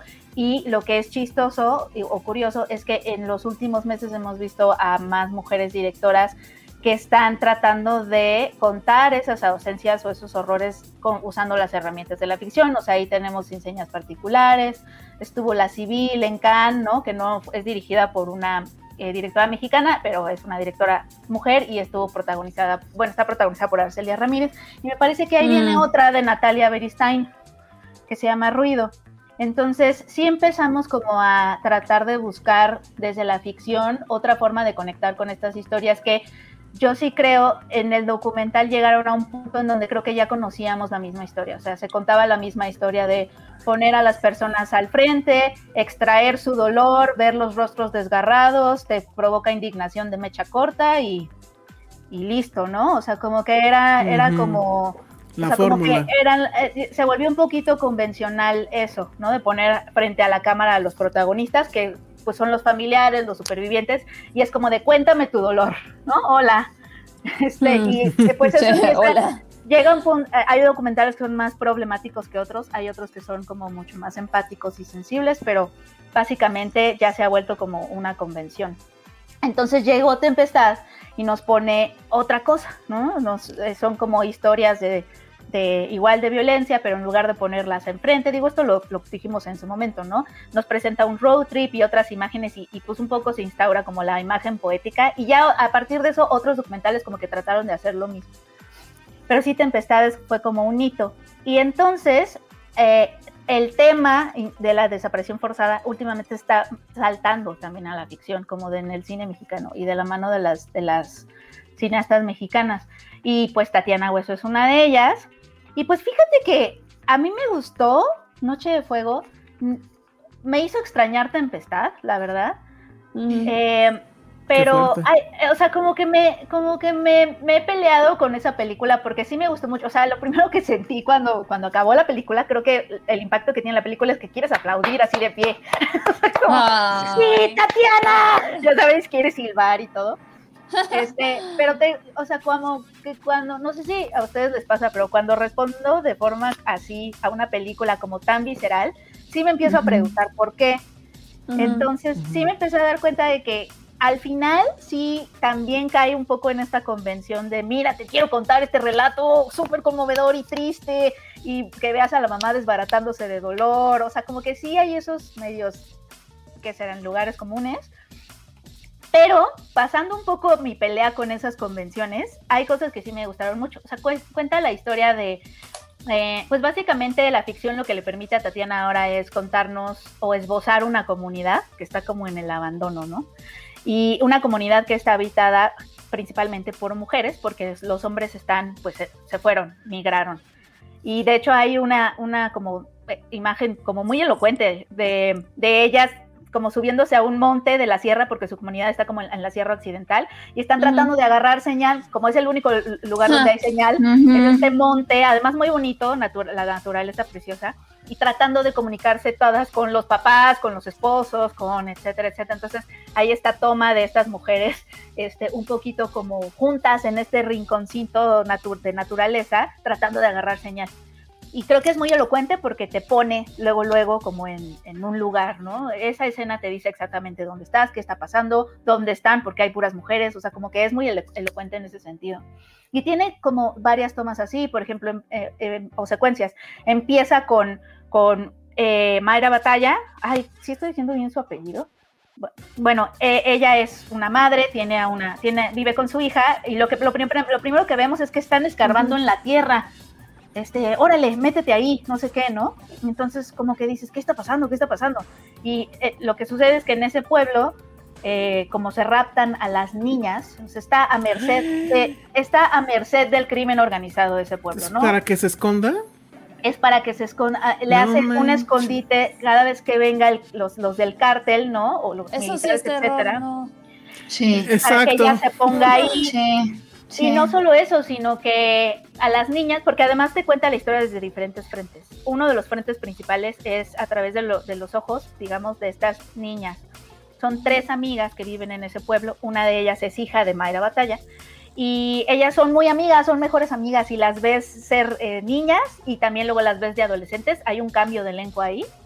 Este, son actrices no, naturales y tenemos como este universo de la infancia y lo que sí, lo que me gustó es que Tatiana sí se ve, o sea, sí, sí se le ve una mirada más fina de concentrarse como en estos universos que constituyen o que construyen la infancia, que es este, pues la, amistad, la, amistad, la docencia, por ejemplo, vemos que se concentra también en lo que pasa en la escuela, lo que sucede con el maestro y los cuidados, ¿no? ¿Cómo, cómo serían los cuidados de la sobrevivencia si tienes que criar a una hija en un este pues en este tipo de lugar, porque además tampoco les conviene a las niñas verse como niñas, entonces les cortan el cabello. Claro. Uh -huh. ¿No? Para, porque entre menos femenina o estereotípicamente femenina te veas, más chance tienes de no desaparecer.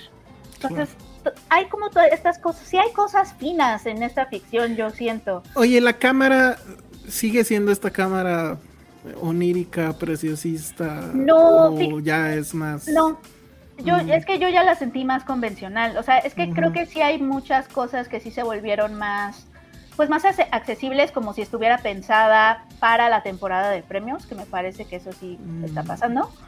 O sea, sí tiene como estas convenciones, o sea, es, es la película más accesible de Tatiana, más convencional.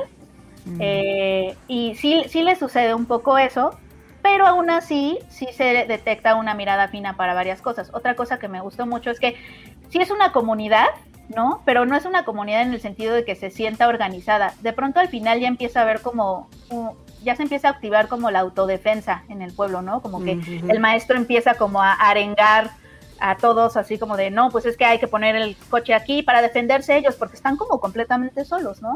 A merced de los criminales y de los explotadores, porque también se ve una empresa que está, ya sabes, en la cantera, explotando las riquezas naturales, bueno, todo mal, todo mal en ese pueblo, todo mal, todo lo que se imaginan que Sí, está mal, totalmente. todo mal, no puedes ni caminar a la escuela porque te, te llueve el veneno del pesticida, porque como No, siembran- bueno. No, bueno. siembran, Sí. siembran amapola, entonces necesitan, ¿no?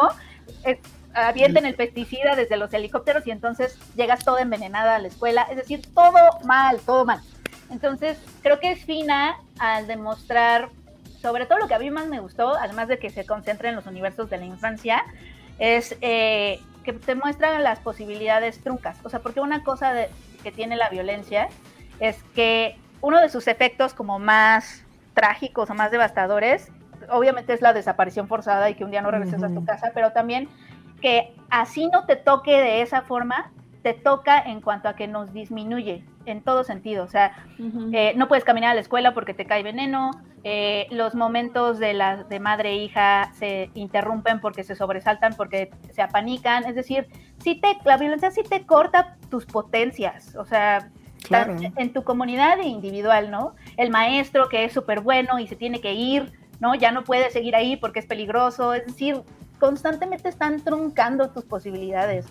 Y, y, eh, creo que en eso es fina la película, pero sí es la más convencional, a mi parecer. No sé qué, Ok. qué piense Monse. Monse, sí, que Sí. tú también la pudiste ver.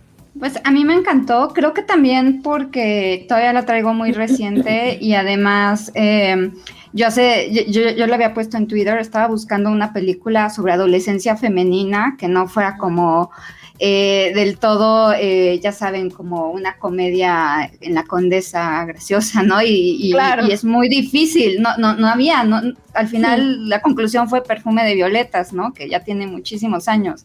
Claro. Entonces, Otra de terror. Exactamente, sí. Entonces, eh, estaba difícil encontrar como la pubertad femenina en la marginación eh, en México, ¿no? O sea, una película y como que fue de, ah, ¿no? Así de, gracias, aquí está, ¿no? Total. Pero eh, creo que justo lo que no me dio de miedo Candyman, aquí sí me dio de miedo esta película, ¿no? Porque sí, Pues todo es que el sí, tiempo oye. Es, el terror de ser mujer, ¿no? O sea, es como el hecho de o, o las van a secuestrar, o las van a violar, o las van a abandonar, o las van a, o sea, es como, y, y- y tú vas viendo a esta mamá cómo va preparando a su hija, ¿no? Para, incluso la, la entrena para oír los ruidos, para que poco, por- para que ella solita, sin explicarle por qué, pero para que ella detecte si vienen llantas, ¿no? Y, alguien las, se las puede secuestrar, ¿no? Le, le, enseña a esconderse, le prohíbe el maquillaje, le- como decía Penny, le corta el, el pelo, y, y la niña no sabe, ¿no? Pero tú sí sabes, ¿no? Como espectador, qué está haciendo la mamá, ¿no? Y poco a poco vas viéndola cómo crece, ¿no? Y ella va dándose cuenta de qué es lo que está sucediendo en ese pueblo y lo que le puede ocurrir. Y algo, de hecho, que, que me pasó cuando vi la película es que eh, como la habían, o sea, nos había dicho Andrea Rendón de Girls at Films que si queríamos ir a la premiere, etcétera, y yo, yo no podía definitivamente ese día, ¿no? Entonces me quedé como con la espinita y decidí ir a verla a mi hora de comida, ¿no? Entonces sabía que en ese horario, eh, con pandemia, me iba a tocar sala vacía. Y me acuerdo que sin saber la sinopsis de la película, tuve que, así vi el mapita de los asientos y vi toda vacía la, la sala y tuve que elegir en la esquina, ¿no? Porque dije, es que sala, sola, ¿no? Siendo mujer, etcétera, ¿no? Sí. Entonces, obviamente elijo la así cerca de la, siempre De me la pasa, puerta, ¿no? De la salida de porque- emergencia. Exactamente, totalmente, porque yo seguido voy al cine sola, pero usualmente me tocaba un poquito más lleno, ¿no? Y pues tienes que elegirlo cerca de la sala, ¿no? De, de la salida de emergencia. Y empieza esa película, ¿no? Y aparte, pues yo también traigo ese como nervio, que no es como que esté paranoica ni nada por el estilo, pero que es ese miedito latente, ¿no? Que tienes todo el tiempo y que se representa muy bien en este, en este filme, sí, o sea, yo estaba así como de, es que sí, o sea, todo el tiempo no sabes qué va a pasar y, y yo sí me puse, en esa sí me puse súper nerviosa. Y nada más algo que quería decir respecto a la dirección, me llamaba mucho la atención que hacía muchos enfoques hacia los, los animales, especialmente los insectos, las, la, así una palomilla, un, un alacrán, etcétera. Y al inicio dije, qué raro, ¿no? Porque eso es muy Andrea Arnold, ¿no? Que Andrea Arnold como que dirige mucho eh, justamente películas de adolescentes, ¿no? Este, mujeres y, este, y imaginación, ¿no? Entonces al inicio dije, ¿está, está, está imitando a Andrea Arnold? O bueno, no que ella tenga patentado eso, ¿no? Pero como que me extrañó. Qué bien. Pero, pero luego vi que también este, hacía muchos acercamientos a las piedras. Y hay una parte, no es ningún spoiler, sucede muy al inicio, que una niñita está exponiendo y ella dice que las piedras también son seres vivos, ¿no? Y el maestro le dice, no, o sea, eso, eso no está vivo, ¿no? O sea, y es que así es este pueblo, o sea, ellas tienen que, a pesar de que están vivas, todo el tiempo tienen que actuar como piedras, como que eh, no- les, les dicen a las niñas, no veas a los soldados cuando van caminando, ¿no? O sea, no los veas a los ojos, hazte como que, como, imita que eres una piedra, ¿no? No estás ahí, tú, No tú sientes, vivo. no estás viva, Ajá, Ajá, no estás exactamente. viva, ajá. No Son piedras. no hagas nada. E- Sí. es- e- eso que dijo Monse está cañón, porque todo el tiempo, o sea, en- esta película lo que ves es que te tienes que estar recortando todo el tiempo. O sea. ¿cómo puedes habitar un cuerpo que se supone que no debe verse? Ujú, exacto, exacto, totalmente. Y sí, Ay, no, eso me impactó mucho. sí, está estresante, estrés. la verdad. Pero sí la Ay, recomiendo. No, Oye. es, es toda una experiencia, la verdad. Sí. Oigan, y qué vergüenza que ya me fui a ver Chilangolandia. No, yo sí la quería hecho. ver, pero hubo ahí un tema con la distribuidora y pues no se pudo. Pero de hecho sí me quedé pensando en eso, digo. Sabemos que estas películas no son precisamente populares. Y dije, pues sí, igual y voy y una sala a la hora de la comida igual sola, pues estaría bien. Para no... Pero qué estrés, o sea, todo lo que acabas de contar de, de la experiencia de tú ir y además pues obviamente con tu cubrebocas. Claro. No, bueno, qué horror lo que está Aparte pasando. se dan sus vueltas los del cine, entonces es como de nada más lo veía el hombrecito así caminando. Ay, no. Bueno. Es que sí son, sí, es que sí, totalmente. Es que cómo puede ser, no, es que Qué sí horror. muy- Mira, Cintia dice- eso. Cintia dice lo mismo, dice que sea lo mismo cuando iba sola al cine, o sea, estar cerca de la salida. Sí, Bueno, o, o Es que estás, es un buen tip. estás al pendiente de, de- Sí. Porque además es eso de, ay, ¿qué ropa me pongo? No, esta falda no me la puedo poner, ¿no? Está O- que no puedas. el punto es que, o, o cuando voy acá sé que no me tengo que ver, no tengo que llamar la atención. Es, es que es eso, como que me vuelvo una pared, me vuelvo una piedra, este, porque tienes que ser invisible. Exacto. muy bien. Bueno, pues está, está terrible. Está muy Este, la verdad es que dudo que en algún otro lugar vayan a ustedes a escuchar una reseña como esta. Y, y qué bueno que, que sucedió aquí. Qué mal que tiene que pasar esto. Y bueno, que lo viviste así, Monse. Pero bueno, em, sí la voy a ver. Me están diciendo que por ahí anda en un festival que está ahorita. Sí, Entonces, este, igual también la cacho por ahí. Y bueno, pues ya les diré. Yo, a mí la verdad es que eh, su trabajo anterior, este, Tempestad, es una cosa. sí. Es una cosa hermosa y a la vez devastadora. Recuerdo mucho cuando la entrevisté a Tatiana Hueso por esta película. Sí me confesó que sí tuvo que tomar terapia después. O sea, después de, de hacer Tempestad, tuvo que tomar terapia. Porque acabó, pues sí, muy choqueada con todo lo que tuvo que investigar, ver, conocer de este país, ¿no? y, y bueno, pues aquí al parecer está. Digo, no, no lo. Véanlo, está completamente bien representado cuando incluso ir al cine sola es, es esa sensación que acaba de describir bien Monse. Entonces, bueno, Pues eso fue la, peli la sección películas que no vería Josué nunca. De hecho, sí, tal cual. ¿No? En una oración pudo hacer esa la reseña. Exactamente, películas que Josué nunca que José vería. jamás va a ver. Y este. Y pues ya nada más nos quedan dos temas. Eh, bueno, pues yo creo que sí, ahora sí ya vámonos a Star Wars, digo, para cambiar un poco el mood. Y acaban de estrenar en Disney una cosa que a mí me parecía. Bueno, sigo pensando que es una gran idea, que es. eh, hicieron esto que se llama Visions. Había un libro hace ya muchos años que se llamaba justo igual Star Wars Vision y de lo que se trataba era Visions. Y de lo que se trataba era, era un coffee table, ¿no? Un libro de, de- de- mesa para café. Que lo que traía era un buen de ilustraciones. No sé si eran ilustradores profesionales o fans. Y era una recopilación de cómo los fans llevaban el universo Star Wars a otras direcciones. Esto antes de las secuelas y de Disney y de todo eso. Entonces el libro se llamaba así. Y Disney inteligentemente decidió llamar igual a este compilado de, de cortometrajes hechos en anime, que pues obviamente se asemeja mucho a lo que hicieron en The Matrix en su momento, con el Animatrix, que ya lo hemos comentado aquí muchísimo y que por cierto pues está disponible en HBO Max, el Animatrix. ¿Y de qué se trata? Bueno, el- Animatrix era expander el universo y contar otras cosas que en las películas no se contaban y que la verdad terminó siendo la segunda mejor película de la saga. O sea, la primera fue Matrix y la después fue Animatrix.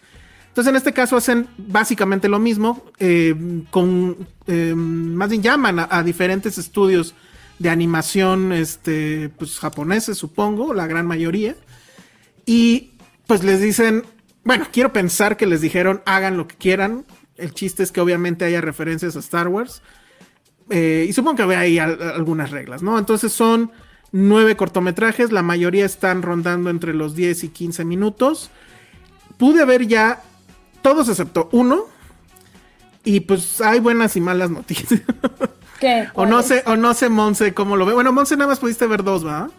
Sí, solo vi dos, el primero y el segundo. Y son muy distintos entre sí.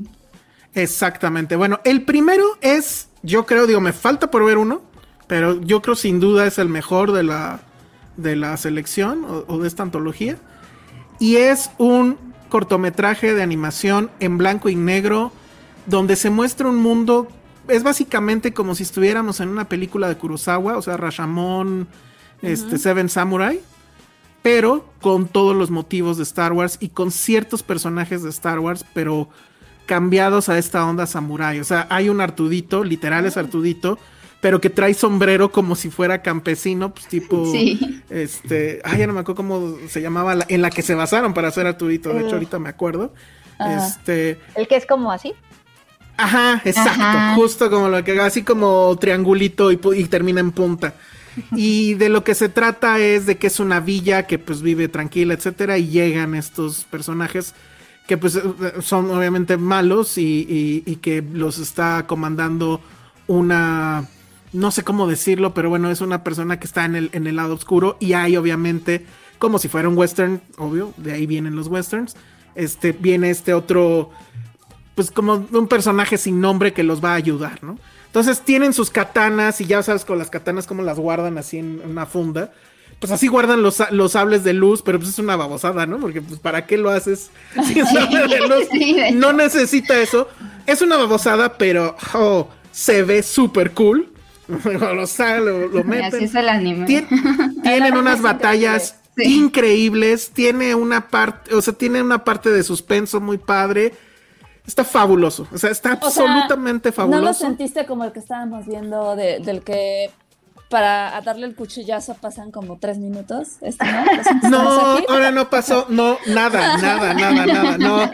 Sino como Todavía no. dijimos, como dijimos en su momento en, en nuestra sección de los foráneos del anime, no. Pero es que eso es para que aprecies el movimiento y la técnica de Sí, cómo se yo mata. sé, pero- como en Attack on Titan así, tiene unas escenas así, wow. Que, que eso es lo que creo, eso es por lo que quiero que tú lo veas, Ale, porque yo Sí lo veo desde mi tiempo. perspectiva completamente occidental. Pero este en particular, la verdad es que yo creo que sí le va a volar la cabeza a cualquier fan de Star Wars. Eh, Voy a decir algo que van a decir que es muy exagerado, me vale. Sí está este corto mucho mejor que las tres secuelas, ¿eh? O sea, Tiene ¿Estas toda la emoción de Star Wars, perdón. ¿De estas últimas? Sí, claro. O sea, tiene toda la emoción de Star Wars, eh, eh, tiene la tensión, todo, que todo sea blanco y negro y además esta animación que pareciera por momentos que va cuadro a cuadro, que pareciera que está dibujada a lápiz en, en- en la hoja, que Ay, además bonito. es una hoja como Sí. ya sucia Ah, y que no, hay, no hay color excepto en los sables y en los botones de los robots. Está Es el único lugar donde hay color. ah. Tiene un giro de tuerca al final que está increíble. Eh, impresionante. O sea, la verdad está muy, muy impresionante. Después ya como que nada lo, lo va a igualar. Y eso es pues, el, el gran problema con Visions. Rápido les platico los otros. O sea, no me voy a tener así más de una línea. El segundo, bueno, está chistoso, es el de esta banda. ¿A ti te gustó, Monse? No de tanto. la banda, es ¿no? que como que también eh, algo que pasa con el anime es que, bueno, yo no soy tan experta, seguro Ale nos puede explicar mejor, pero hay como géneros, ¿no? O sea, no es lo mismo One Piece que, que Cowboy Bebop, ahora que hablábamos de esa, ¿no? O sea, hay como shoujo, shounen y no sé, hay montones Ah, de sí. géneros. Sí, sí, sí, Entonces, es, es- son muy distintas, ¿no? Entonces, por ejemplo, la segunda no es el género de anime que a mí me gusta, o sea, de hecho, o sea, yo no soy nada otaku, sino uno que otra cosa me gusta de anime y es- suele ser como más seria, ¿no? O sea, este, y, y esta no, esta segunda era, era como muy comedia, ¿no? O sea, y está bien, ¿no? Es un género y creo que a muchos les va a gustar, ¿no? Sí, que los personajes Justamente. están dibujados como si fueran niños. Exacto. Incluso claro, sale. Boba Fett, Tipo pero es como si Digimon. fuera niño. Ajá, ándale, muy Digimon. Y se trata de una banda de rock que está en Tatooine, ¿no? Y además está cagado porque uno de los integrantes es como de los Javas. O sea, es una Sí. cosa esta babosa, no sé cómo es un Java. Sí. pues. Y tú está muy cagado porque él es el como emo punk, ¿no? Entonces está cagado. Pero la verdad es que sí, eh, contrasta muchísimo. Acabas de ver a Kurosawa en Star Wars, bla, bla, bla, y de repente salen con esto, pues no. Luego hay otra que es de dos gemelos. Ese es interesante, pero tampoco me encantó. Son dos gemelos que son del lado oscuro y que van a, pues digamos, a conquistar la galaxia. Hay uno muy raro que la verdad es que no puedo decir que lo entendí. Lo tengo que volver a ver, que se llama Novia de Pueblo. Así literal. Y es efectivamente sobre una pareja que se va a casar, pero tiene algo que ver como que es un matrimonio a conveniencia para proteger al pueblo del, de- igual, del, del lado oscuro. Está uno que ese sí me gustó, que yo creo que sería el segundo mejor, que se llama El Noveno Jedi. Es, una historia en un momento donde ya los Jedi no existen, o sea, están como que escondidos. Y además ya no hay sables láser, solo hay una persona que hace esos sables y de alguna forma los va a reunir a esos Jedi que quedan para entregarles ese láser. La persona que se lo va a entregar es una mujer como niña mujer, pero la verdad a mí me encantó más que Rey. O sea, aunque no me expliquen por qué tiene esos poderes, no necesito la explicación Órale. y lo hace increíble. Ese sí me gustó bastante. Hay otro que es un robot que se llama T- TOB-1, o sea, Toby, Ay, que quiere ser Jedi. bonito. Ajá. Eh, Ajá, y esa es la animación, ya saben, es toda bonita y demás. Tampoco me gustó, la verdad. Luego está uno que se llama El Anciano. Ese sí me encantó. Es un viejito que es un Sith. Y por alguna razón se va a encontrar con un Jedi y su Padawan. Y está bueno. O sea, sí está bueno esa. ¿Y, y, y- y se vuelven amigos? No creo, Penny. Oh. Sí, no, pero Oye, no porque por- tengo ganas de la historia de un Cid que se pasa, porque siempre, o sea, siempre el trayecto es me pasé al Ajá. lado oscuro. No te ¿Por qué puedo no decir. pasarte al lado claro. Sí hay, No te- sí hay. No te puedo. Hay un, hay uno. Hay uno en el que pasa eso, no voy a decir en Ah, cuál. yes. Luego está uno que se llama Lupi 8. Una familia se divide cuando el imperio invade su planeta. Ese es el que no he visto. Y después está este que se llama Akikiri. Un Jedi vuelve con su amor prohibido para ayudar a defender su reino Sho- Shogun tipo Sith. Ese también me gustó. eh, Mm. Pero bueno, entonces como que la mitad está bien. La otra mitad está un poco me. ¿Cuál, es Pero el el, primero. Cuál es el capítulo de el Cid que se pasa al lado claro? No, pues si te digo ya te No, estoy spoilereando. Ah, el del Cid, el del Cid que se encuentra. No te voy a decir cuál es, Penny, no te amigos. puedo decir Ah. cuál es. Bueno, entonces pues ahí sí la está. veré. Sí La la verdad es que yo estaba muy prendido, o sea, sí la idea me parece que es fenomenal y que se- ya se habían tardado, ¿no? O sea, si ya tienes ese control del universo Star Wars, hacer Claro. esto es. Y, y ojalá lo vuelvan a hacer. Muchos de estos. Ah, bueno, porque además también ahí en la plataforma de Disney Plus, obviamente, que es donde se puede ver esto, tiene los extras. Y los extras, pues son los directores explicando qué onda. La verdad es que eso está mejor en algunos casos de los cortos que, que los cortos mismos. Pero también está en el primero, que les digo que es espectacular. Y, y bueno, pues sí explican, obviamente. Pues claro, es este Kurosawa. Y agarramos nuestros monitos que teníamos de Star Wars. Y, y con eso dibujamos, etcétera. Y todos, todos, todos coinciden con. Es el trabajo soñado. O sea, como animadores que les hayan dado la oportunidad de meterse al, al universo Star Wars de esta forma es, es lo mejor. Entonces, bueno, les recomiendo también si son fans clavados, pues que vean ahí los extras, ahí están. Ok. Y pues básicamente Oigan, es eso. Ustedes, si les dieran la opción de vivir en el universo de Star Wars como Jedi o Sith, pero bueno, con un sable láser, que es lo que importa, y- o vivir en el de Harry Potter como bruja Ay, o qué hechicero, difícil. ¿qué, qué escogerían? Yo Star Wars siempre. Yo, Star. Wars. Mo- moriría Monse y Elsa Star Wars. moriría Ay, de ¿por tanta ñoñez. ¿Por qué, así, ¿no? diviste, ¿Por qué divides mi corazón? ¿No puedo ser un Jedi bruja? no, Es que yo, Cuando, ejemplo, cuando Disney compre a Warner, lo podrá hacer. Antes no. exacto. yo por ejemplo sí, este, sí he soñado que soy un Jedi. O sea, sí lo he soñado y que puedo brincar. Wow. O sea, sí es un sueño que tengo muy recurrente, el que puedo brincar, ya sabes, así O súper sea, eres rey. yo- Y que tengo mi láser, pero mi láser me da miedo porque lo siento como muy caliente, entonces digo, me va a quemar. O sea, en mis sueños siempre digo eso. Claro, porque sí tendría que estar caliente, ¿no? Ajá. Es que es raro porque además en este que les digo que es el primero, está tan increíble toda la adaptación que el sable tiene como cuerdita, o sea, una, un- una cuerda, un, ¿cómo le llamo? Sí. Un, un lazo alrededor Ajá. para hacer el mango, porque pues la época Ajá. feudal japonesa, Ah, ¿no? claro, claro. Entonces, claro. hasta esos detalles están ahí, dices, No bueno, están está increíble. increíbles. Pero estar tudito con sombrero, ¿no? Sí, está súper bien. Es que hay, hay todo un arte detrás de los sables, hay historias también alrededor de los sables, Sí. entonces es súper increíble, pero, ay, no sé, Penny, creo que es la pregunta. Star Wars, sale.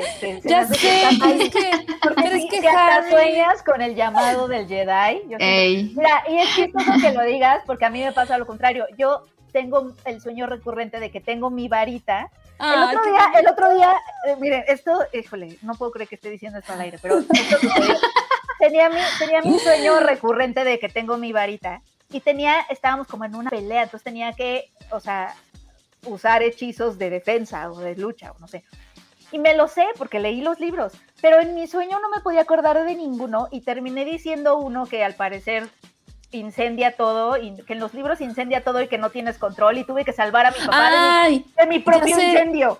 sí, ya sé Wow. cuál es, ya sé cuál Entonces es. me levanté y dije, esto no me vuelve a pasar. Y entonces investigué los hechizos No mames. para que, para que, para que en el sueño Para que todos tus sueños salga bien.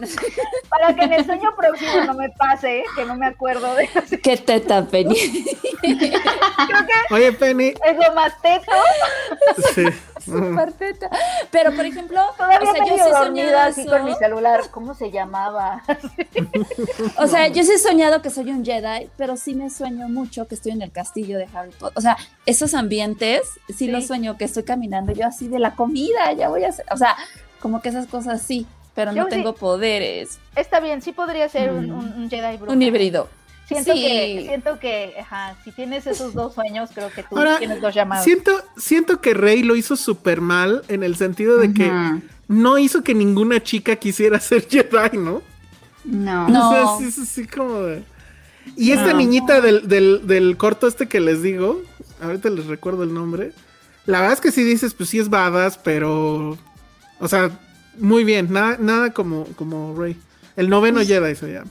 Pues que es el efecto Mulan, ¿no? O sea, tocada, Sí. bueno, Mulan la adaptación live action, Sí. ¿no? Tocada por los dioses. Por los dioses, sí. Así sí. como te identificas. Oportunidad sí. le metió desperdiciada. Mulan, ajá, de que soy Sí. tan diferente a todas las mujeres. Y es como de, ah, Sí. ok, gracias. Ajá. Y no, pues yo no, yo no. Oye, Penny, creo que te urge, te urge ir a Nueva York a la tienda de Harry Potter. Ay, Tú sí, fuiste ya, yo- ¿verdad, Ale? Yo sí En, fui. en un minuto presúmele a Penny todo lo que puede hacer ¿Qué ver o lo que sea. Oye, viste? lo que sí, Penny, había una. Ay, ay, a ver, ¿por dónde empiezo? Bueno, este, es que entras y está eh, el Fénix de, de Dumbledore en la entrada, ¿no? O sea, bueno, no, o sea, como un- arriba, volando así precioso de colores. Entonces entras y está como que todo muy bien dividido por casas, ¿no? O No. sea, Ravenclaw, ajá, o sea, Slytherin, este, Hufflepuff, todos, ¿no? Pero, este, lo que está padre es que las divisiones no solamente son así, sino como que son por tema, porque encuentras desde maquillaje, o sea, hay maquillaje de luna, o sea, de la de luna, de luna con brillitos preciosos morados, No. los lentes, labiales, perfumes, La cerveza. la cerveza. Hay una sección de dulces Penny que yo así No de manches. y ese día que fui había promoción de ranas de chocolate, entonces me compré como cuatro, así gigantes aparte. y si vienen con las tarjetas, De, de- de esas, de, de esas sí, sí, sí las conozco porque en Universal me tocó. Sí. Pero, pero, pero labiales y todo eso está increíble. Las, Está bien padre. Las varitas están ahí. las varitas, pero la cerveza ya te la venden en Six. No. Y yo, Ah. y yo- ajá, te la venden en Six. Y yo dije, pues es que seguro de saber horrible. No, o sea, es Dicen que es deliciosísima. ajá. delicioso. Y la destapa, o sea, no, obviamente El puro nombre nada. hace que no se me antoje nada. Sí, es no, butter, guácala, sí. butter beer, ¿no? Así. Butterbeer. No, es nada. muy, muy Dicen que es rico. buenísima. Yo sigo prefiriendo la de Universal porque en Universal te venden una butterbeer que es como Sí. frappé, que es deliciosa. un helado. Ajá.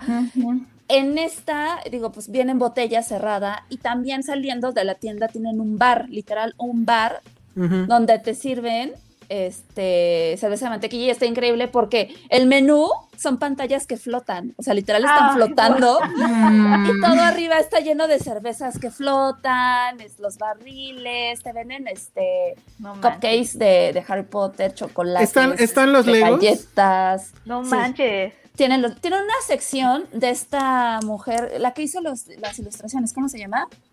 Está. No me acuerdo. Bueno, hay Bueno, una ella. sección que es muy cara, o sea, es porque tienen ahí este, algunos de, las, de los props de la película, originales de la película, que obviamente no están a la venta, pero los puedes ver. Wow. Entonces te vende, entras ahí y te venden las ilustraciones, o sea, las litografías. Puedes Wow. comprar el papel, el Ah, papel de la, de la está increíble. No, O sea, no. estoy muy emocionada. Ay, sí está padrísimo. Pero está, está muy caro. Eso sí Llevo, está llevo dos minutos que no sé de qué están hablando. Yo ni sí entiende. Necesitamos llevarte. Vente, Monse, vámonos a Star Wars. Sí, mejor. Como también No. es- esta semana me sentí como que llegué a mi pináculo como profesora porque les pedí hacer como una nota periodística de películas y alguien escogió una de Harry Potter y entonces Ah, bueno. mi, mi corrección, así mi corrección fue, está muy bien este párrafo nada más, nada más esta anotación que no tiene nada que ver con redacción periodística, pero según yo, Sirius Black, no sé qué, no sé qué, no sé qué, no sé qué. Fallaste totalmente como maestra. Ah, no, mames. Pero Entonces, creo que el dato que tienes aquí es incorrecto. ¿Cómo? Casi, No, casi. Penny. No te lo digo como o sea- maestra, sino como fan. O sea, No. Harry Potter desata lo peor de Pe- Yo sí sería vida. fan. Así, yo traía la cámara de cuando Penny entra a ese lugar en Nueva York. ¿eh? La verdad es que sí. Yo grabé todo, yo grabé todo, o sea, entre todo. así grabé todo, porque aparte es que la tienda también tiene experiencias, o sea, puedes agarrar, hacer hechizos dentro de la tienda, tienen como, digo, en ese, cuando fui estaba cerrada esa sección, pero creo que hay una como de, este, de realidad virtual, o sea, hay como cosas No, padres, la verdad es que está bien padre. Y por ejemplo, también fui a la de. Star Wars en Disney. Y no está igual. Está increíble toda la atmósfera, o sea, ambientado está increíble. Mm. Pero De atracciones. venden lo- las atracciones, o sea, bien. Tan chafas. No, están bien, están divertidas, Ok.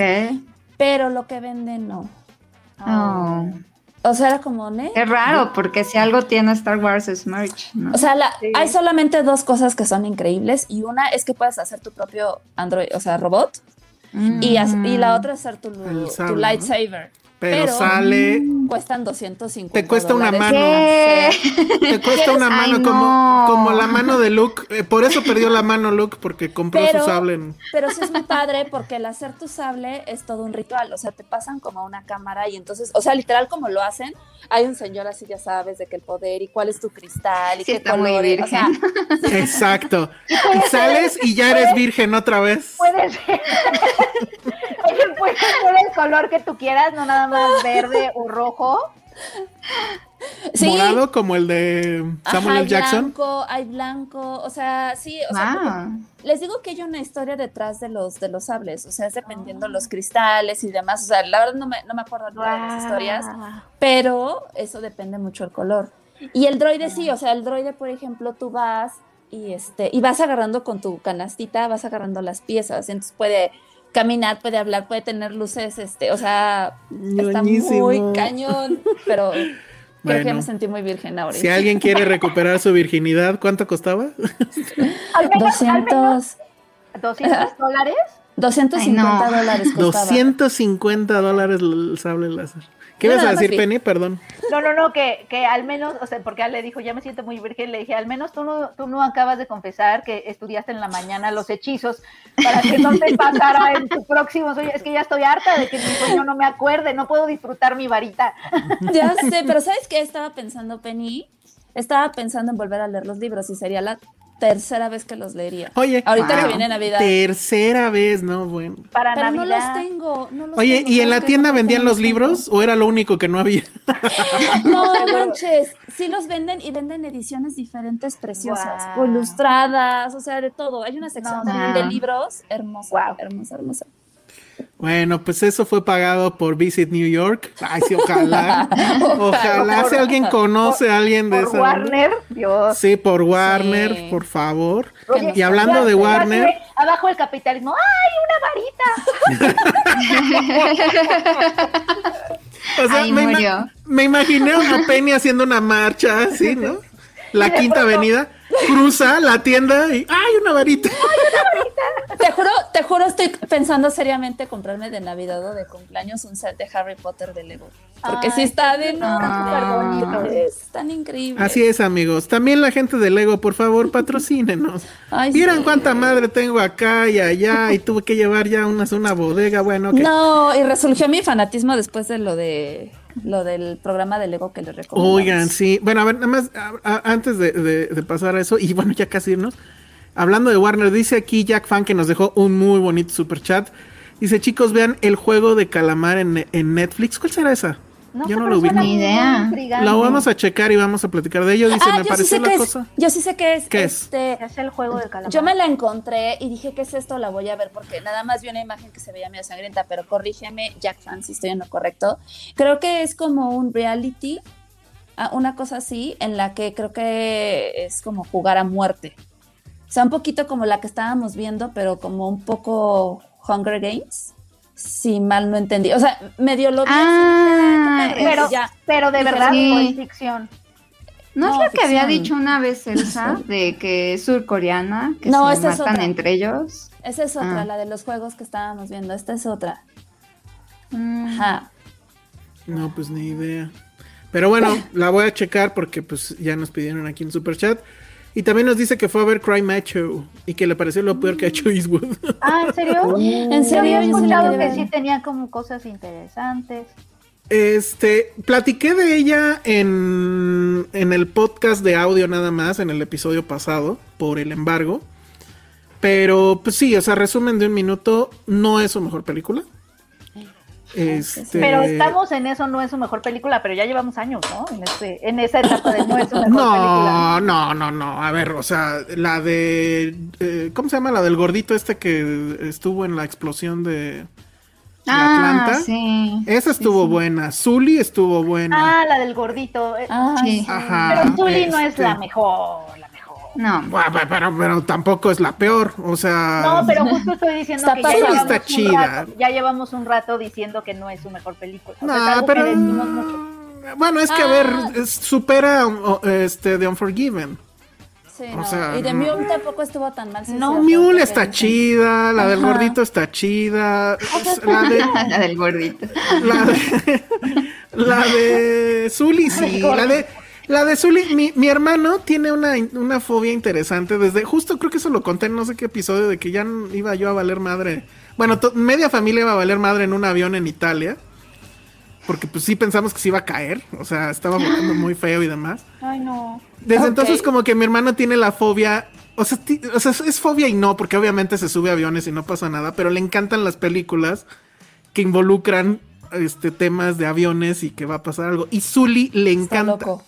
Le encanta porque además es el tema de que él salvó a la gente y está muy padre. Todo muy loco. Hay una parte a la que yo sí busco mucho en YouTube, que es la de cuando Tom Hanks, es que además que Tom Hanks te lo diga es como reverbera un poco más, pero ven que esta parte donde This is your captain, brace for impact.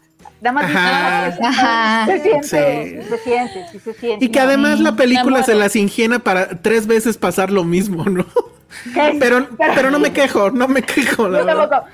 Porque además Sí, pasa lo mismo porque justo le falta, le- o sea, tuvo que extender un montón el chicle porque es una historia. No, sí. Ah, bueno, sido un claro. mediometraje. No me molesta, Claro. pero sí, sí pudo haber sido un mediometraje. Que, Sí. que por cierto, una amiga es sobrecargo y a ella sí le gustó mucho Soli porque dice que sí está muy legit todo, ¿no? Porque, Ah, por ejemplo, en la de Denzel Washington, Mm. eh, hay una parte donde, por ejemplo, se cae, como que se voltea el, Voltea el avión, se- literal. ajá. Ajá. Y, y se cae una niña, entonces una sobrecargo va a rescatarla. Y me decía ella, eso es falso, nosotros no podemos ir a rescatar a la gente porque en caso de que el, el avión se caiga, ¿no? Y- o lleguemos como a estar, a naufragar, nosotros somos los que sabemos primeros auxilios, somos los que sabemos como dónde están las salidas de emergencia, etcétera. O sea, O sea, siempre ellos debemos no ver pueden ir.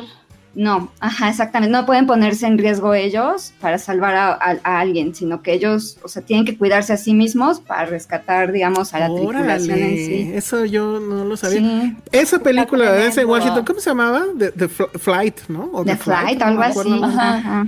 Es terrible porque es además CMX siendo ñoñísimo. Pero esa primera secuencia, no mames, brutal. Ah, esa también le encanta es a mi hermano. mejor. Está Sí. cabrón, está súper cabrón ese pedo. Si no lo han visto, vean ese primero. Mira, Josué se, tra- se está comunicando desde el más allá y dice, ya empezó a criticar a Clint Eastwood, ¿no? Entonces, bueno. Día para que los señores se sienten. Cuando un Ay, city boomer de Clint Pero, o sea, Eastwood. pero yo sí Sí, quería ver, creo yo que sí quiero tenemos que ver hacer. Cry Macho. o sea, Yo también se me antojaba. Mira, la verdad es que ya lo hizo mejor en, en este en Gran Torino. O sea, rápido es la historia de Ah, él. ya. Él es un vaquero que, que vive en Texas, que ya obviamente pues, tiene la edad que tiene ahorita Como Clint que Eastwood. tienes que sensibilizar, o sea, como vaquero te tienes que sensibilizar. Eso es como. Eh, Es un asunto revisionista, pero ah, si, lo, si en The Unforgiven lo hizo con el western, ahora lo hace con él como figura este, fílmica. O sea, es este vaquero que tuvo sus días de gloria, que ahorita pues ya, este, ya no hay nada de eso. y el mundo ha cambiado. si ex su ex jefe le pide, no, porque son los 70 además. Ah, su ex jefe le pide que por favor vaya, por alguna razón que no voy a decir, que tiene que ir a México. Ah. O sea, venir aquí a la ciudad, de hecho, en los 70 a rescatar, bueno, no rescatar, a traer a- de regreso a su hijo adolescente que se está portando muy mal, ¿no? En resumen. Y no le cuesta ningún trabajo a, a, a Clint Eastwood llegar. Y entonces este niño organiza, bueno, adolescente, organiza este, peleas de gallos y su gallo pues se llama macho, ¿no? Y también no le cuesta mucho trabajo convencerlo, le dice, oye, pues es que tu papá está allá y, y ya dijo que te va a dar su rancho y vas a tener caballos y vas a tener tus gallos, la chingada. Ah, sí, vamos.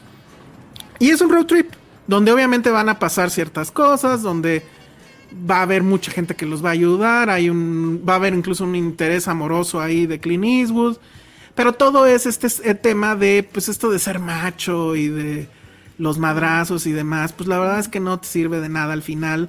Tú crees que tienes todas las respuestas, llegas a viejo y no sabes nada. Y pues, en cierta forma, creo que es Clint Eastwood hablándonos a nosotros. El tipo tiene 91 años y es lo que yo dije en, el audio del episodio pasado. O sea, la verdad es que la película, o sea, en, cuanto a estructura, el guion y todo, es una mugre. O sea, hay muchas cosas que ni siquiera explican bien. Hay un momento donde el chavo se eh, abre un auto, o sea, se lo roba. Y entonces el otro dice, no, ¿cómo nos vamos a ir a un robado? Bueno, ok, se van. Y, y se van. Y así de, güey, ¿y cómo lo arrancaron? Porque pues nada más lo había abierto, Ah. no, no se vio que hiciera el truquito este de los cables, nada, no, agarran y se van. Y cosas así, ¿no? Que, y, y es mi conclusión, la verdad, digo, Josué ya dijo, yo sí le tengo un chingo respeto a Clint Eastwood, ¿no? O sea, ¿quién soy yo para criticar o, o- o decirle nada a una leyenda? E insisto, el tipo tiene 91 años. Y, y así filmó, y en pandemia filmó la, la película. Entonces, pues no, no le salió bien. Ojalá no sea su última, o sí, porque la verdad es que pues ya tenemos que entrar, pues en razón de que el hombre no nos va a du- durar ya demasiado, ¿no? Entonces, pues ojalá le, le pongan su mantita, este, su chocolatito en las noches, Ojalá lo él, cuiden él- mucho. él seguro sí tiene muchos ponchos, porque pues es lo que Sí, hay un momento, hay un momento en la película donde pensé que se iba a poner un poncho, porque le dicen que va muy, muy gringo, muy tejano, y en México, y como los están buscando, pues que se ponga algo. Y se cruza atrás un güey con poncho y dije, no mames, hacen eso, y ahí sí grito, como en las películas de Marvel, el gremio, así de, ¡ay, uy! No mames, yo hubiera hecho eso. Y no, sale casi como con guayabera, y un, ¡qué imbéciles! Pero ese tipo de cosas, digo, nos podrían haber dado ese fanservice. Luego hay un, hay un skyline de la Ciudad de México, 1970 y algo, y la Torre Reforma. Y yo así, güey, no mamen, o sea, neta. Cu- Cuiden un poco esos detalles. Sí, porque, Sí, claro. o sea, sí cuidaron detalles, por ejemplo, el dinero con el que paga sí es dinero de acá, de aquella época. El, el refresco era un Orange Crush, que pues sí era el de la época. Pero se les va, o sea, sí hay muchas cosas que se les van y bueno. Insisto, 91 años, yo quién soy para decirle nada a un hombre de 91 años que puede filmar una película y yo no he hecho nada con mi vida, ¿no? Entonces, sí, calmémonos mucho con Clint Eastwood. Muy bien, Y más este, respeto al viejito. Y pues sí, sí es su última, pues bien por el mensaje, pero pues ni modo. Entonces, bueno. eh, ah, claro, sí, eh, eh, vuelve a, a montar en caballo y se ve que es un doble, pues sí. No. Tú súbete un caballo ahorita, eh, ¿no? Este, bueno, entonces está, está eso, 91 años de Eastwood de puro cine, efectivamente. Bueno, y ya pues ya, nada más para cumplir con la regleta, porque ya deberíamos de irnos, ya este, estamos rebasando las dos horas. Pero rápido, este, Scenes from a Marriage, ¿la pudieron ver? ¿O ya? ¿Sí? No, bueno, Yo sí. tú ya viste el segundo episodio, Monse. Sí. Dinos, por favor, del segundo episodio. ¿Tú lo pudiste ver, Ale? Eh, no acabé el segundo episodio. Híjole, mal. ¿Lo dejaste a la mitad o algo? Sí, no me dio tiempo. Y qué mal. No me dio Pero, la a ver, Monse, nada más dinos rápido. Yo ya había hablado la semana Pero, pasada, pero, pero. ¿de qué va? O porque eso es como spoiler, ¿no? No, no digas de qué va. O sea, di. Ajá, No, no ¿qué digas espero? qué pasa, pero ¿Qué- qué bueno, pasó. qué pienso? Qué complicado le se la pones. Sí, sí, está un poco complicado. Si quieres te ayudo un poco. No, No, O sea, está yo bien, no creo que sí puedo. a ver, venga. O sea, eh, ay, bueno, eh, o sea, Sí, se yo puede decir creo... que es una pelea, ¿no? Entre ellos. Sí, es una pelea, pero además eh, creo que tú ya lo habías dicho muy bien, o sea, el, el- el episodio pasado, o, o sea, en esta sí entiendo por qué una adaptación, ¿no? De pronto dije yo, ¿por qué? No, o sea, Bergman, Dios, Bergman no se toca, ¿no? Pero la verdad es que sí es cierto, las dinámicas de matrimonios así cambiaron. O sea, es así, Totalmente. ya es completamente otro tipo de dinámicas y sociedad e institución, ¿no? O sea, sí, pues, al final el matrimonio es creado, ¿no? Entonces, pues, eh, creo que sí cambia mucho. Y en esta segunda, que es un- una, una discusión, ¿no? Me pareció que e- es cansadísimo ese episodio, porque todo el episodio es esa discusión, ¿no? Que, que usualmente así, bueno, no usualmente, pero muchas discusiones muy importantes en una pareja, eso es lo que duran, ¿no? Que son discusiones cruciales, ¿no? En donde no solo cambia la relación, sino cambia la vida, ¿no? O sea, y, y es lo que sucede entre ellos. Y yo sí me acuerdo que eso sí sucedía en la de Bergman, que sí de pronto como que veía estos saltos así de, ¿qué? ¿Qué pasó aquí, no? Y te contaban como más o menos en algunas frases cosas que habían pasado que no se ven, pero que pues tú supones, ¿no? Que, que cómo, cómo fue o qué fue lo que pasó.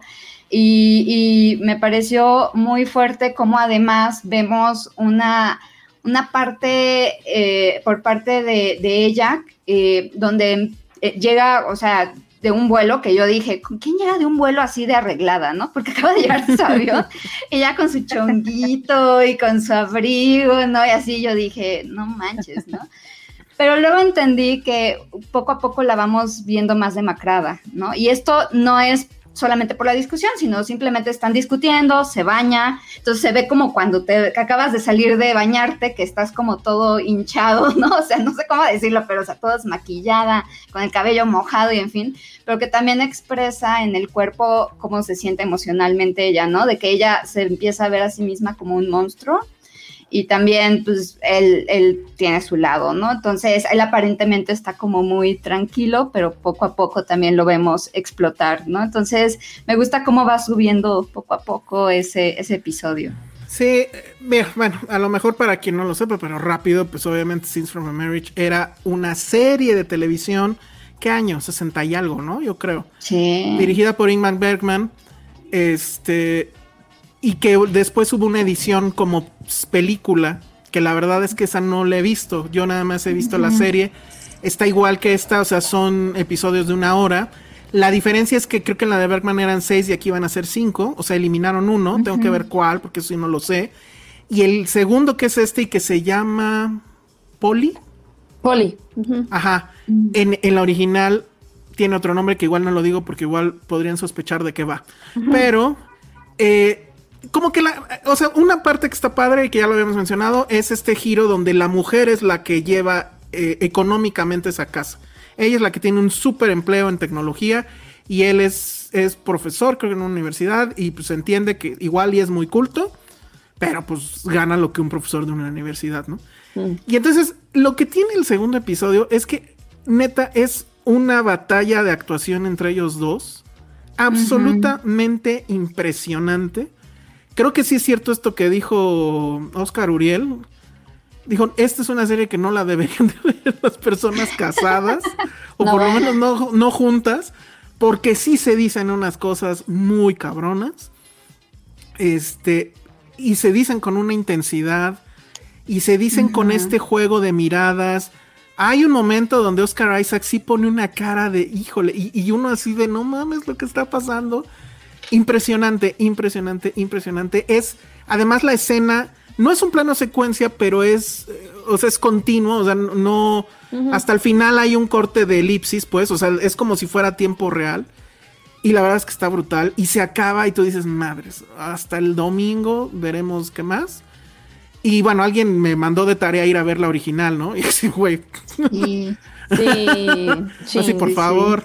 Pero, este, sí, pues pero a mí la verdad es que yo no recuerdo que, que, la original me haya impactado como tal. Obviamente, pues no soy el mismo. O sea, sí tiene un buen que la vi, un buen. Y este, pues ahí la tenían en DVD, creo. Y este, y la, y la, esta obviamente se siente más cercano, pues porque bueno, uno ya está en una pareja, uno ha vivido muchas cosas, etcétera. No es lo mismo. Pero como que el miedo, técnicamente creo, era si iban a poder recrear ese asunto de, las miradas y de la y, de la actuación intensa y demás. Y bueno, claro que lo hicieron. O sea, en los semis del año que entra, estos cuates se tendrían que llevar todo. Absolutamente, porque sí están muy cabrones. Y apenas es el segundo episodio.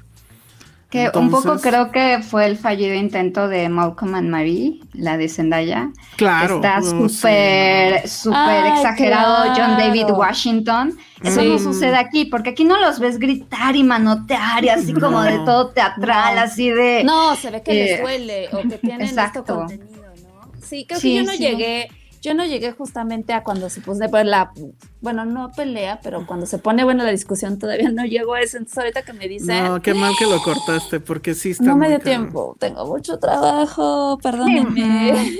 Ya no me acordaba de Malcolm and Marie. A ese grado. Y, la, fue como, ah, dejen de gritarme. Y, y, la que habría que ver es este. ¿Cómo, ¿Cómo se comparará al final con la de Scarlett y Ajá, por ¿Cómo se llama este hombre? Este. Um, Kylo Ren. Este, Adam, Driver. Story, que nos ha dado grandes memes. Nos ha dado grandes memes. Aquí creo que no ha habido ni un solo meme. O sea, y creo que eso es bueno. No sé. O sea, tiene y que al parecer todos los episodios van a empezar así. Y que es muy raro, pero padre a la vez. Que tú, o sea, en este, por ejemplo, ves a Oscar Isaac y, y- y Ujú. se ve la gente alrededor, el Ah, crew, sí. que traen cubrebocas y él trae incluso careta y están, le pasan como que el guion, no La sé producción. qué. Se ve que la casa, pues, es construida, es un set. Y se sube al, al cuarto, se pone en la cama, abre un libro y eh, la cla- claquetazo y empieza. Y, y ya, o sea, nunca más sabes que pues estás en, en una cosa que es una grabación.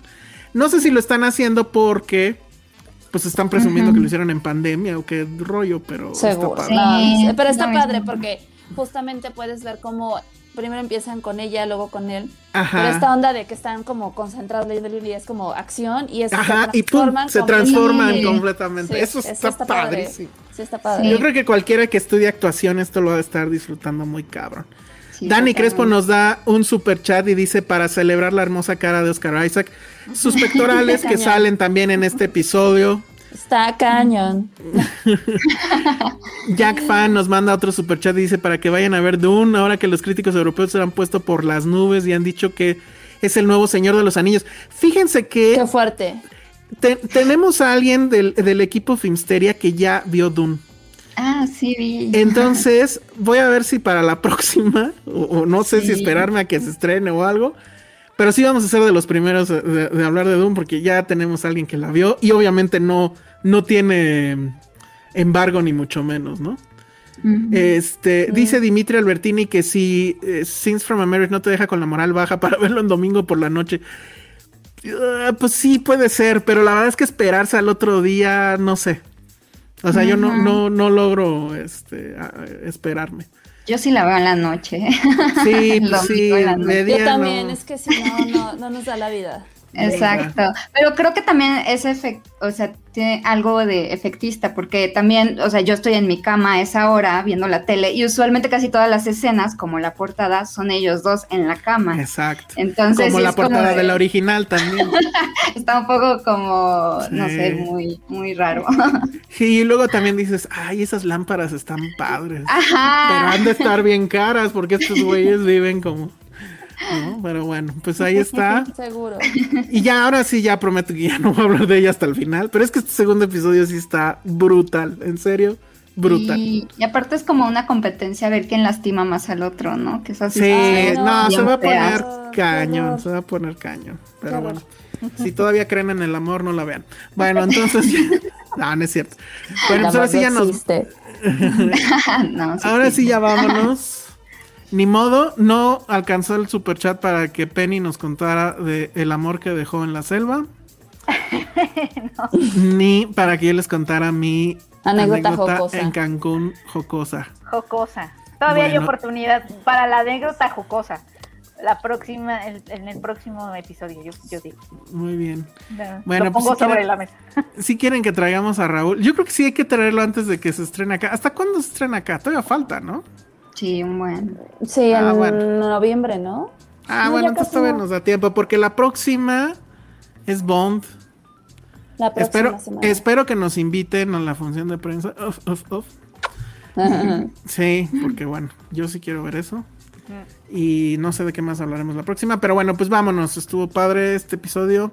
Muchas gracias a Monse por habernos acompañado. Sí, Muchas gracias a Josué por estar en el super chat. este, bueno, en el chat. Le hubiera puesto al super chat Que nos Josué, dé de hecho. superchat, ah. Que nos dé super chats, obviamente. Ay. Y bueno, pues vámonos, redes sociales, Monse. Ah, sí. Eh, antes quería decirles lo de Serie B, porque va a Ah, ser claro, su sí, aniversario. sí, sí. Ah, Bien, Entonces, bien, bien. nada más tres anuncios parroquiales. Uno de ellos que este, va a ser el aniversario de Serie B. Entonces, este eh, viernes 24 eh, a las 8 de la noche va a haber actividades, va a haber invitados. Entonces, va a Aquí estar en el muy, muy canal. padre. Ujú. Sí, exactamente, aquí mismo en el canal. Y otro anuncio que no tiene nada que ver con cine, pero eh, me tocó colaborar en un libro que se llama Recuerdos y eh, es acerca de varios psicoanalistas, hablamos de, de la comida, digamos, de, de diferentes Ay, platillos y recetas Ay, qué durante la pandemia, ¿no? Entonces está muy lindo y ese va a estar en el canal de la Sociedad Psicoanalítica de México, por si quieren. Y ahí yo tengo un capítulo, entonces. You- ¡Qué you bonito! got- you Oye, got me ¿tienes- at comida. Sí, sí. Sí, ¿Tú exacto. tienes un capítulo en donde abordas una receta?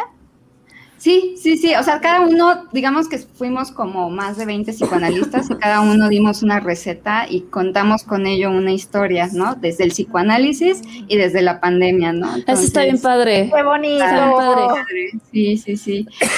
Y, y ya por último, eh, nada más, o sea, sin dar mucha información, pero mencionar que esta Saraí Rosas, que la vieron al inicio en Serie B conmigo, y yo tenemos un próximo proyecto y por ahí va a estar involucrado en un primer episodio tanto Woody Allen como Elsa, que ya quedó ahí con nosotros. Tramitamos que estuviera Woody Allen con nosotros, fue complicadísimo, no se lo pierdan. No, bueno. Va a Sí. tocar el clarinete, no, bueno, va a contar todo, todo, todo. Entramos como HBO se va a quedar pendejo. Ah, sí, Entonces, bueno, No se lo pierdan. exacto.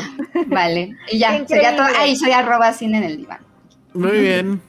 Bueno, pues esos fueron los anuncios parroquiales. Efectivamente, ya un año de Serie B y el viernes va a haber Qué pachanga. rápido. Sí, qué Sí, rápido. qué rápido. El programa que nació Sí. con la pandemia, entonces. Sí, Bueno, de muy hecho. bien. muy bien. Redes sociales, Ale. Eh, arroba Ale Kazagi. Antes de que nos vayamos, recordarles que nos manden por ahí sus eh, recomendaciones para ver películas de terror. Este, estén listos para nuestro especial de Halloween. Y tenemos dos códigos para ver en Cinepolis Click. No respires dos, cortesía de Sony Pictures Home Entertainment. Por si alguien los quiere ver, mándenos eh, pues un No. mail, ¿no? ¿Cómo ves? ¿Un qué? No, O- o en, tú- tú en, dime. en, este, en Instagram. En Instagram. Que ok. nos, para, para esperar a que lo escuche la gente que nos, eh, nos Claro. escucha, valga la expresión, por Spotify y, y iTunes, este, o cualquier otra plataforma de, de podcast en audio, para que estén ahí también y sepan. Entonces yo creo que por ahí del viernes en la tarde, tiempo podcast, este, ya lo tendremos ahí en Instagram cuál va a ser la dinámica. Para ganarte esos pases es para que puedan ver ahí en su casita esta película de terror que se llama No Respires 2. Yo no vi la 1, entonces no sé de qué, pero a lo mejor veo la 2 y luego veo la 1. Lulu Petit acaba de poner un super chat para cumpleañero para Serie B. muchas, muchas gracias. Ay, Gracias, Lulu. Jaime Gracias, Rosales. rock. Jaime Rosales quiere un código, no te vamos a dar nada. Bueno, redes sociales, Penny. Arroba Penny Oliva, muchas gracias por escucharnos. Nos seguimos Estuvo increíble. Hay mucha gente que escuchó comida y ya es muy fan de Monse. Cintia Salmerón dice, Ah, es que la soy comida, fan. la comida es La comida está amor. cañón. La Ajá. Sí, da- sí lo es. Dani Crespo, Gentle Mendiola, Patti Montoto, eh, Ericito, bueno, ya, está cañón. Gracias. Muy bien. Bueno, pues muchas gracias. Yo soy el Salón Rojo y vean el primer episodio de Visions Star Wars porque sí está bien padre. Adiós. Bye. Bye.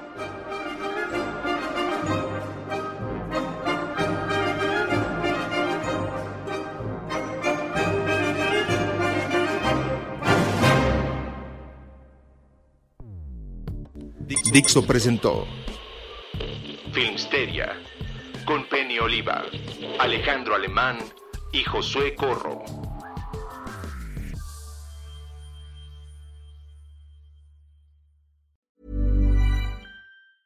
Even when we're on a budget, we still deserve nice things. Quince is a place to scoop up stunning high-end goods for 50 to 80% less than similar brands. They have buttery soft cashmere sweaters starting at $50, luxurious Italian leather bags, and so much more. Plus, Quince only works with factories that use safe, ethical, and responsible manufacturing. Get the high-end goods you'll love without the high price tag with Quince. Go to quince.com slash style for free shipping and 365-day returns.